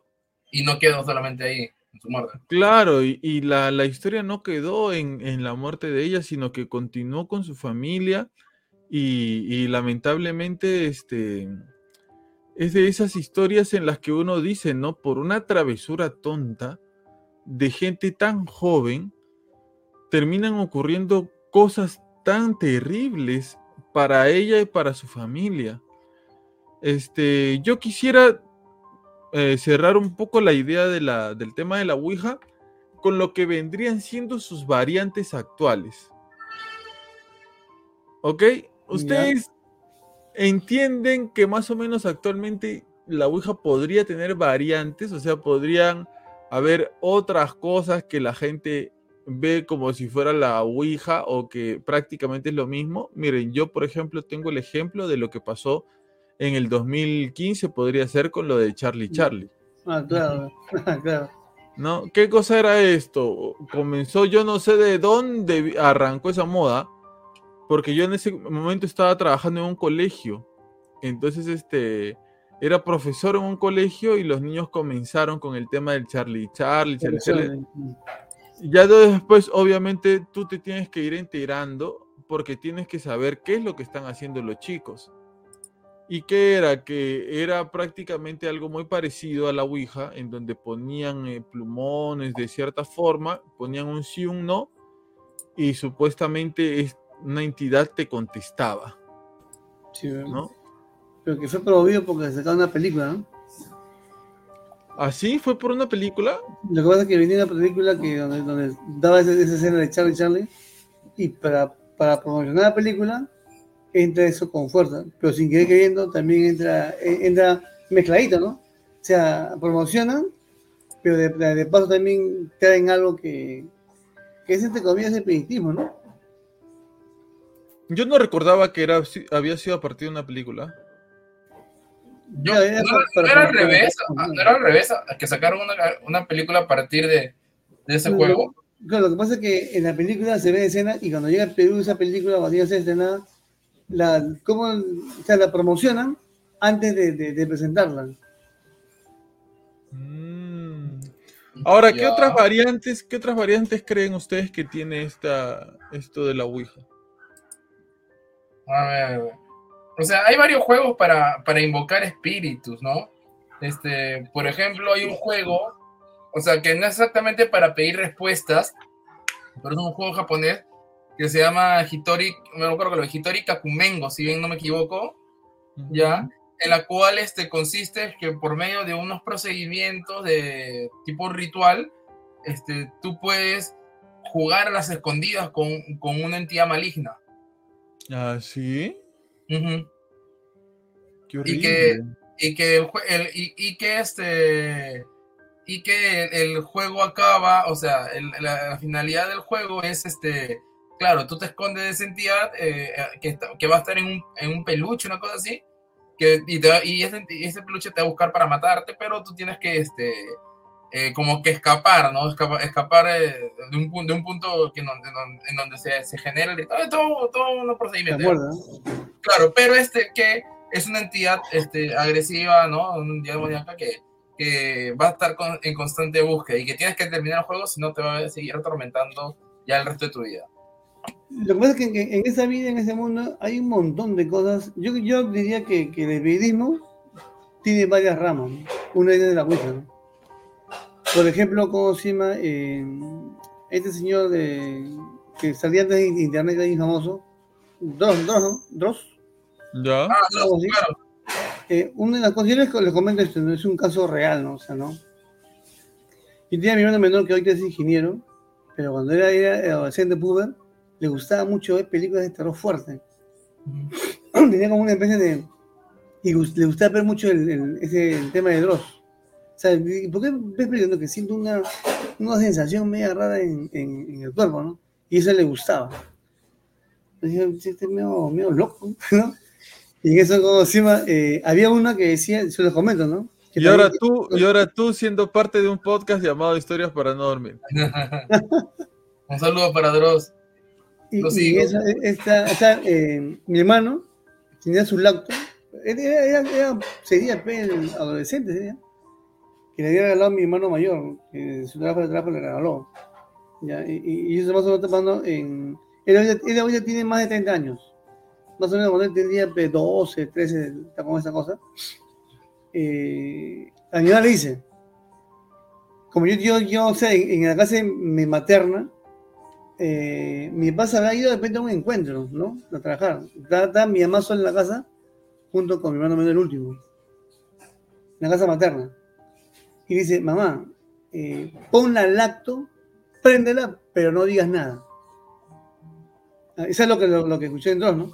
a veces que apagaban la luz, prendían al acto el, la opción de, de, de, de, grabar, pues no dijeron absolutamente nada. ¿La opción de qué? O sea, la, la, opción de grabar, grabar, grabar grabamos, no ah. grabamos. Ok, ok, ok, ya. Pero no, no, no, pero no, no digas nada ya. Y hicieron eso. Mira, pues si el juego hace eso, ¿no? Eh, no dice nada, y mi hermano dice que, mi hermano del chivolo dice que prende al acto y ya y, graba, y no se embulla. Y pasa un, un, cierto tiempo, va a ser un par de minutos, ¿no? Dice que después ya cuando ya prende el luz todo, eh, ponen lo que grabaron y adivina qué pasa. Mm. Esa me cuenta y me, me hace quedar sorprendido, oye, hermano, qué está loco, me, me hace escuchar cosas. Y dice, me, eso, eso pasó a mi hermano menor y a mi hermano. Mi mamá se llama Gregoria, ¿ya? Y en la sierra le decían licucha, de cariño, licucha, ¿qué licucha? Cuando yo viajé a la sierra me dijeron, eh, yo soy nieto de, yo dije, yo soy nieto de, de, de Cristóbal Álvarez. Ah, tú eres hijo de Licucha, me dijeron a mí. Es más o menos para tener un contexto, ¿no? Y dice que en, esa, en ese silencio, que no dijeron nada, se escucha una voz en la grabación. Y la voz dice, mi mamá me cuenta, basura, que salió la voz y decía, Licucha. Salió esa voz. No, no se componía. Alucinante. ¿eh? o sea, Ah, yo dije, sí. que nunca haga esas cosas, ¿no? Que ese, ese, ese más tiene que ver con el mimetismo, ¿no? Juan está loco, ¿no? Las cosas chivolo. Cuando Fernando era, era, era bien curioso en esa parte, en la parte de terror, ¿no? Claro. Ese como comentario, ¿no? Que ese, uno no está libre, o sea, de, entre juego y juego, uno puede entrar a un sitio que no, que no es recomendable, ¿no? Claro, claro, por supuesto. Claro, claro. Qué loco. ¿Saben qué, qué otra cosa me parece? Me parece que podría ser parecido a este tipo de invocaciones. Es lo que se hace delante de un espejo. Ah, el Bloody Mary, creo. Claro, Ah, que eso, ah, uno ah, era- sí. uno era chivolo y te tenías que parar frente a un espejo y decir no sé qué palabras. ¿No? Y, y eso hacía que, que, ¿cómo se llama? Que se, que se te presente alguien, ¿no? Ajá. ¿no? Mi hermano menor, justo me dijo, pero no era es así, mi hermano menor, este el amigo en primera persona, eh, el último de ellos nosotros, era, era decía, mi tú te quedas parado frente al espejo, quédate un largo rato, así mírate un largo rato, Ah, ya. y vas a ver que tu cara cambia. Sí, sí, sí, sí. Se se- se dan medio locos. Hay un juego, no, sí, no, pero eh, el, el juego consiste también para que pase eso, este, tienes que, ti- ti- ti- ti- tiene su, su procedimiento, porque es como a manera, a manera de ritual, que haces unas cuantas cosas, te quedas mirando el espejo y poco a poco la imagen del espejo este, va cambiando porque es como que haces una conexión con el portal que hay a la, a la- a la espalda. Claro. Claro, Eh, porque la eh, gente, la gente piensa, dice que los espejos son como una especie de Portales. portales y que no es bueno tener espejos dentro de tu casa o algo así, ¿no? Lo que pasa es que, mira, a nosotros nos explicaron que cuando uno muere, tiene juicio parcial, ¿no? el, el juicio particular. Se te va al cielo, los que están sea, los santos, ¿no? Los santos van al cielo. ¿no? Nosotros lo- lo- los imperfectos, y pero que vamos a Dios, a, por de Dios, llegaremos al purgatorio. Y algún día pasaremos al cielo, ¿no? Pero que, los condenados se van al infierno. Y de, de los siete paños, ¿no? A Dios no se le va a escapar un alma, pe, ¿no? A Dios no se escapa ni un alma, es Dios. ¿Y qué pasa en las almas que pena? Allá tú sabrás quién, quién será ese. pe. ¿Quién es el demonio? El mentiroso, el que engaña. Ah, ¿tú, tú crees que las almas que penan son del demonio? El demonio es, es el mentiroso, pe, el que engaña, el que se hace pasar por tu abuelo, el que se hace pasar por, por tu tío que está que te comunica con, un- con uno. Porque a Dios no se le puede escapar, pe. así nos, nos explicaban. Si es Dios.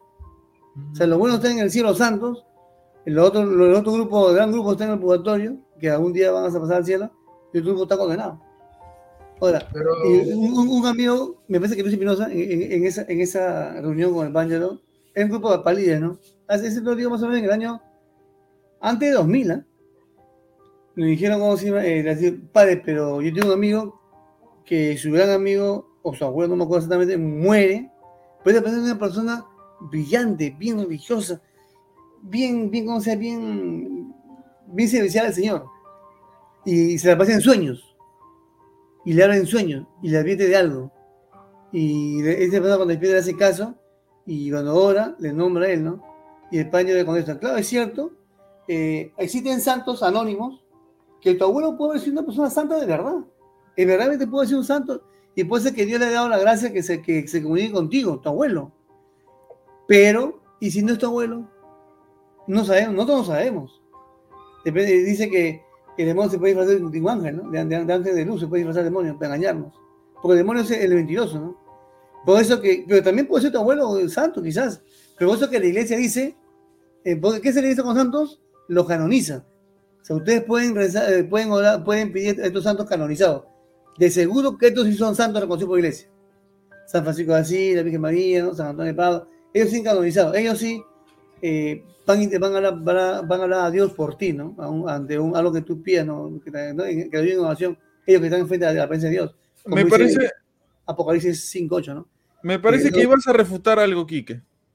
sí, porque, o sea, esto le pasó a mi hermana, yo lo hablé con un sacerdote y, y también lo, bueno, de, uno que otro sacerdote en, en, bueno, que, que, se, que se puede ahora, bueno, se puede encontrar también en, en TikTok, en las redes, por ejemplo, el padre Jorge, que justo también lo tuve el agrado de, tuve el agrado de conocerlo cuando hicimos un festival mariano acá en Virgen de la Familia, este, eh, ¿qué le pasó? Para manera de resumen, lo he contado anteriormente acá en el podcast, pero para manera de resumen, este, a, mi, a mi hermana y a su pareja vivían en Jesús María en un departamento y este, en sueños se, les aparecía, se, le aparecía el papá de su pareja, ¿no? Este, a ambos, era un mismo sueño en donde soñaban siempre que él estaba sentado en la sala, ¿no? Este, él para esto fallece y tiene, tenía, una, tenía un vicio, un vicio que siempre lo, lo o no, no sé si era controlado o no, pero siempre le gustaba fumar.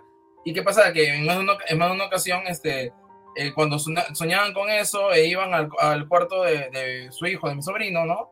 O a la sala, sentían el, el, aroma, el aroma de humo de cigarro. Para esto, ninguno de los fuma, y mucho, mucho, menos el niño. ¿no? Ella me lo contó, ella me lo contó, yo, bueno, a mí me sorprendió, pues, ¿no? Una, un, yo conversé con un sacerdote amigo, ¿no? Y me dijo, este, que, no, no, que, que una misa, ¿no? Por, por, para orar por, por el alma, por el alma de, de, de, del papá, pues del papá fallecido, ¿no? Este, del papá fallecido, lo cual se hizo, ¿no? Se hizo, ¿no? Este, incluso pude gestionar este tema. Y de ahí la, eh, esa, esas este, manifestaciones, esa, esa, esos escenarios se, die, se dieron, ya, ya no volvieron a pasar. Este, y luego también, bueno, como te digo, por, charlas de este sacerdote, que, como te digo, tuve la gran de conocerlo, conversar con él, este, comentaba también que a veces son, hay, hay almas de, de, personas cercanas a nosotros, ¿no? Que, que, o sea, erróneamente le dicen almas de pena, pero que también a veces se, se comunican, ¿no? Se comunican eh, por una intención en concreto. En este caso era el tema de, de, pedir para él, o sea, no, no sé si eso, o sea, claro. como, como, mencionas que todos son de, viene bien, estas almas de pena, todo eso viene a ser mentiras del demonio, o sea, entonces en este caso, ¿cómo quedó? ¿Cómo queda? No, en esa charla, el padre dijo, hay que, hay que tener claro, eso, ¿no? Que el demonio, eh, ¿el demonio qué es? es mentiroso. El padre de mentira, ¿quién es? El demonio. Claro. Ya. O sea, el demonio se puede hacer pasar por un, por un familiar, por un, por un abuelo, ¿no? Ahora, cuando una persona ha sido santa, el padre, el padre consiguió, si tú tienes santos canonizados, asegúrate como santos canonizados, porque puede ser que tu abuelo haya sido un santo de verdad, un santo anónimo. Ahí, existen santos anónimos que sí, que sí pueden orar por ti, pero mejor para no, para, no, o sea, mejor, por eso que dice mejor agate o seguro, de los santos canonizados. Pero después continuó, ahí no, no, no, no cabe de contar, ¿no? dijo que el Señor Dios puede dar la gracia a un alma para que se comunique, y como el caso que dice el hermano Quique, ¿no? Para que se comunique depende para que oren por él. O advertir algo, que puede ser que sí. O sea, Dios puede, Dios puede dar, darle, la gracia a un alma para que se manifieste de esa manera, como en el caso de Quique. Y el padre comentó, por ejemplo, yo, en una misa, año lo comenta, ¿no? Yo, a mí me pasó ese año, ¿no? Me habló un alma que del purgatorio, le digo su nombre, dijo que, que ore por él. Yo agarré, eh, oré por él, y eso es lo que nos comentó el, padre, ¿no? Que él sintió que, o sea, eh, ¿cómo será perdón el don de esa zona, no? Ese hermano que nosotros conocemos, ¿no? Eh, eh, comentó eso, ¿no?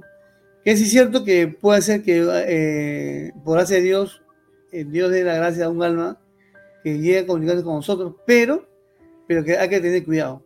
Eh, yo, Creo, yo creo que no podríamos cerrar del todo eso. Porque creo que nosotros, no sé, en general todos sabemos muy poco sobre ese tema. O sea, el tema de la espiritualidad, tanto para lo bueno, para lo malo, creo que en nuestro caso es súper desconocido. Si bien unas personas podrían decir que las almas en pena como dice Alfredo, pueden ser el diablo, el demonio. Otras personas podrían afirmar que esas almas en pena pueden ser gente que se aferra a vivir en este mundo y a no pasar al otro, que no este quieren, no quieren bajo ninguna circunstancia quizás pasar por el juicio de Dios y hablar de sus pecados y, y están muy aferrados a este mundo. Claro, eh, puede, ser, puede ser que depende, Dios, Dios, Dios le da la gracia a un alma para que se manifieste de esa manera, para que ven por ella, puede ser persona, puede ser alma. Pero sí, Pero que no es- eh, eh, ¿qué? ¿El libre albedrío desaparece cuando uno muere? ¿Cómo? ¿El libre albedrío desaparece cuando uno muere? Claro. O sea, tú decides en vida. Una vez que estás muerto, ya, ya no, ya no. Pero eso que eso es este Eso estudia la, etiológico. Sí, sí, eso estudia, el- ¿cómo se llama? Son dos nombres. Una es, no me acuerdo. es la postrememoria, postrememoria es una, no me acuerdo el nombre exactamente, y la otra es la escatología, que es después, de- estudio de- después de la muerte. Es un estudio de escatología. Por Ok, ejemplo, que dale, no, no, no, no, profundicemos quizás en otro, cuando hablemos de otro tema podríamos le comento un caso que dice algo, que dice Kike, ¿no? Que también, eh, que también dijo Aña, ¿no? Que puede ser que el señor tenga permiso. Por ejemplo, en mi caso, yo, cuando vine de un lugar que llegué a mi casa mal, eh, eh, yo necesitaba, estaba en duda de, de operarme o no operarme. Era un mal que no me dejaba hacer mucha fuerza. Y estaba en esa duda, ¿no? Pero así no me duele, pero a veces me llega a doler.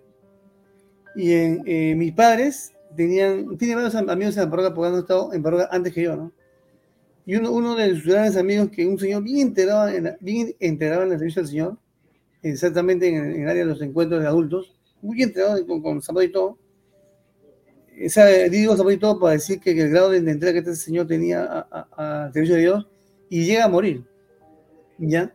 Yo, yo no tengo nada, o sea, yo no, no tengo relación con esta persona, pero yo soñé una vez, que estaba en, la- en ese tiempo que estaba mal yo, que estaba en la parroquia, estaba en un grupo de amigos, como fuese un día normal, ¿no? pero estaba en sueño. Pero alguien me miraba en mi sueño. Y cuando veo bien, era este hermano que había fallecido. Me- y me miraba y yo me acerco en mi sueño, y me doy cuenta que el hermano está muerto. Recuerdo que está muerto en mi sueño. Y mi hermano escondí algo. Y me, me miró y me dijo, eh, anda al médico, hospédate. O sea, eso es lo que me dijo. Mm. Yo, yo, yo nunca yo nunca te pasado porque es amigo de mis padres. O sea, pero ah, eso me pasó. O sea, vos dice que a veces, a el Señor da la gracia, ¿no? Que, que se comunique. Como, como- eh, yo, yo entre, entre haci- haciendo conjeturas, como es amigo de mis padres, muy querido de mis padres, de mi mamá y mi papá, muy llegados a ellos, y al ver a mí que yo estoy dentro del programa, ¿no? mis padres sufren, ¿no? Los padres sufren cuando ven a un hijo que está mal, ¿no? Y yo trato de entender, de interesar que de repente eh, se ha querido comunicar conmigo, ¿no? Dios le ha dado el, el permiso de, de decirme esa palabra, ¿no? Espérate, Mm. Ujú. A ver, este, Pero para siempre- responder, La iglesia dice que hay que ser prudentes. O sea, la, la prudencia en la iglesia sí, siempre lo marca. claro, para responder un poco las la pregunta que les hice al, al principio, no sé si se acuerdan, este, ¿por qué sienten, por qué podrían opinar ustedes del por qué el demonio al parecer escogido la Ouija como uno de sus medios favoritos para poseer y para hacerle daño a las personas? ¿Qué creen ustedes?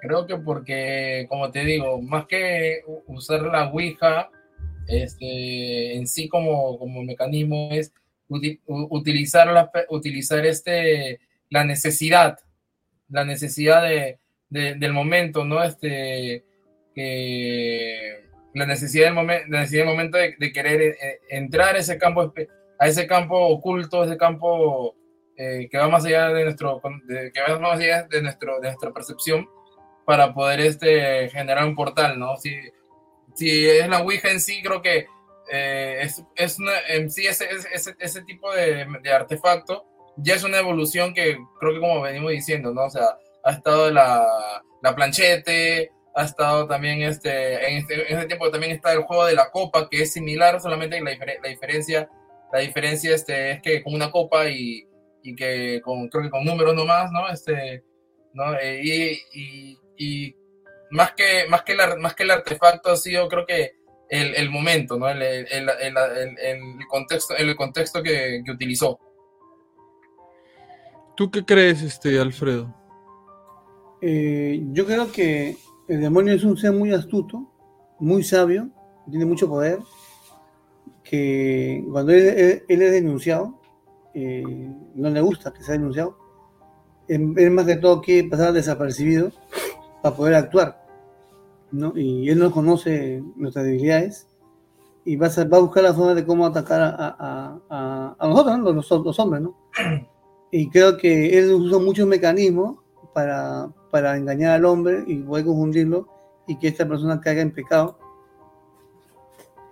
Y, por ejemplo, les, les comento, ¿no? por ejemplo, yo cuando era joven, eh, yo estoy en el salesiano en, y el director de los, esa es mi carrera, ¿no? Y el director de los salesianos eh, era, en ese tiempo era mi asesor espiritual.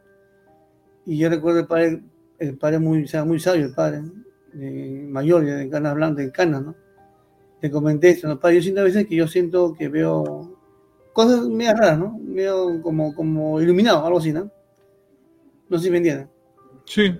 Ya, como iluminado. Y el padre me dijo, a mi hijo un nombre, que ellos usan términos ¿no? más, más, más teológicos. Me dijo, ten cuidado, porque el demonio te puede estar engañando. No, porque el demonio es tan astuto que te cuidas de una parte, de una parte, pero hay un área que quizás, quizás te engatusa, ¿no? se seduce, ¿no? Por eso vete mejor a seguro, vive tranquilo, y si que aparece, aparece, ¿no? Pero no, puede ser que demonio te engañe, o sea, ten, ten cuidado. O sea, más que todo iba por el tema de la prudencia. Y, el padre eh, era una persona con una fe tan fuerte, pero que no era carismático. O sea, hay, hay muchas formas de espiritualidad fuertes en, en, la iglesia, diferentes, ¿no? Hay carismáticos, hay legionarios, hay, hay. El padre tenía la fe tan fuerte, pero de una forma eh, eh, intelectual incluso, porque el padre es muy, muy, muy, muy, muy culto. Y ya, esto como comentario, ¿no? Ahora, eh, ¿por qué la Ouija demonio? Yo diría, ¿por qué? Porque uno depende, uno como en una formación cristiana, entre comillas, una formación normal, uno no va a ir al brujo, ¿no? O sea, uno no va a ir de repente, aunque he visto casos de personas religiosas, no digo que son religiosos de, de, de, de hábitos, sino que allegadas a la iglesia, laicos, que en momentos de crisis se han acercado a los brujos, de crisis fuerte. He podido ver, ¿no? Ahora, pero por lo, por lo general no van. Ahora que hay momentos de crisis fuertes que no van porque saben que es malo, ¿no? A ir a un, a un, a un, a un que lee las cartas es malo, a un divino es malo, una mesa es horrible porque se aparece, ¿no? Y, y cuando se ir a sus sitios es malo. ¿Y por qué la Virgen? Porque la Virgen se presenta como un juego, ¿ven? O sea, el demonio está oculto, está, está, está tapladito.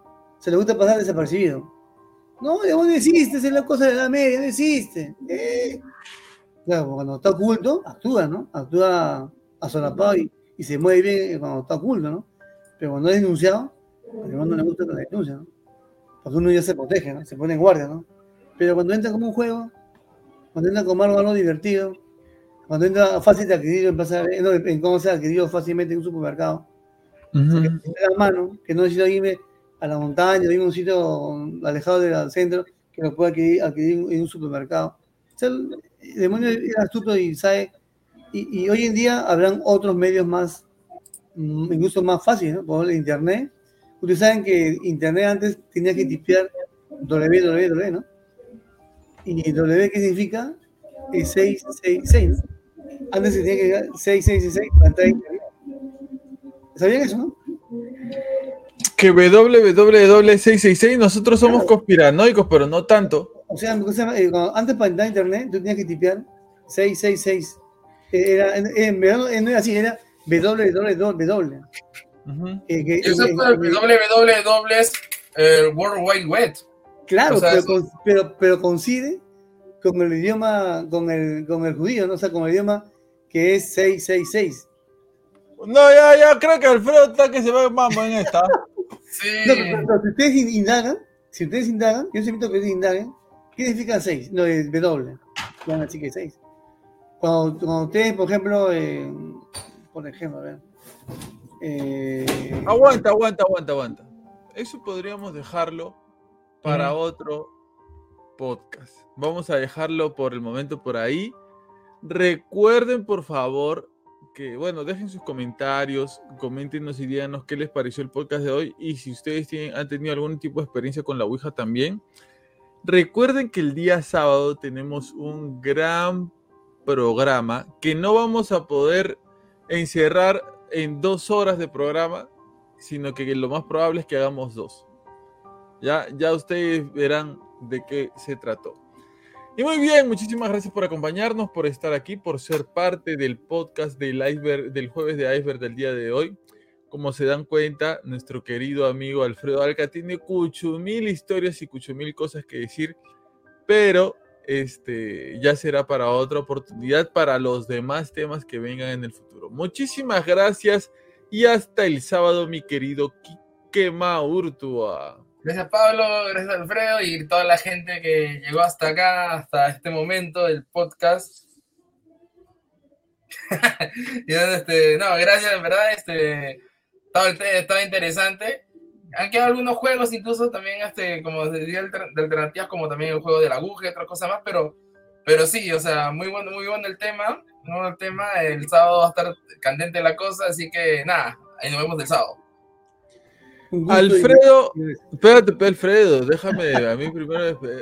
Alfredo Alca, gracias por estar aquí, por tus aportes, por tus comentarios. De vez en cuando la persona que pasa por detrás de ti nos asusta un poco. Para la gente que nos esté escuchando, lo que pasa es que Alfredo hay una persona que está pasando, me imagino que es un familiar que pasa por ahí a veces y de repente estamos en algo interesante diciendo y de repente pasa y es como que hay un, hay un microparo, microparo cardíaco que nos da, pero este, estamos ahí. Gracias Alfredo y hasta la próxima semana. Gracias hermano, nos vemos. Cuídense. Chao, un gusto, un gusto realmente. Listo y muy bien. Muchísimas gracias por estar aquí, muchísimas gracias por acompañarnos. Recuerda por favor que si tú tienes una historia para no dormir y quieres que salga en el podcast, envíanosla. ¿A dónde, Pablo? Abajo de mí está apareciendo cómo salgo yo en Instagram, arroba hablapablo.podcast. Estoy en Facebook también como Habla Pablo. Si no me encuentras por ninguna de las dos o ya me sigues y me lo quieres mandar por otro lado, puedes enviarlo por correo electrónico a podcasthablapablo.gmail.com. Puedes enviar tu historia escrita, por audio, por video, como a ti se te pegue la regalada gana. Y si no es una historia tuya y es de alguien más, también envíala, mándala aquí para que pueda salir en el podcast y todos podamos hablar de ella y analizarla. Si quieres que sea anónima, también puede ser anónima, no hay ningún problema. Simplemente envíanos tu historia para no dormir. Y si tú quieres que hablemos de, de algo en específico, de un tema en específico del cual no hemos hablado, o hemos hablado ya hace mucho, mucho, mucho tiempo, no hay problema también, nos lo dices y lo volvemos a tocar. Siempre, por favor, recuerda que si tú estás pasando por un mal momento, estás pasando por una situación un poco fea, un poco delicada, un poco mala, este contenido que hacemos es para acompañarte, para que te distraigas por un momento mientras te está pasando algo mal, una discusión, tus papás, tus estudios, la cosa no va bien, la chacra no produce, la vaca no da leche, no sé. Cualquier cosa que esté pasando, este, todos pasamos por cosas malas, y, eh, alguna enfermedad. Y lo bueno y lo bonito es saber que tienes alguien que te acompañe. Y eso es lo que queremos hacer nosotros con este podcast. No asustarte, sino acompañarte. Acompáñate de nosotros, que nosotros nos acompañamos de ti. Esto fue Habla Pablo, el podcast del pueblo en su sección Jueves de Iceberg. No sabes lo que se viene el sábado. Hasta luego.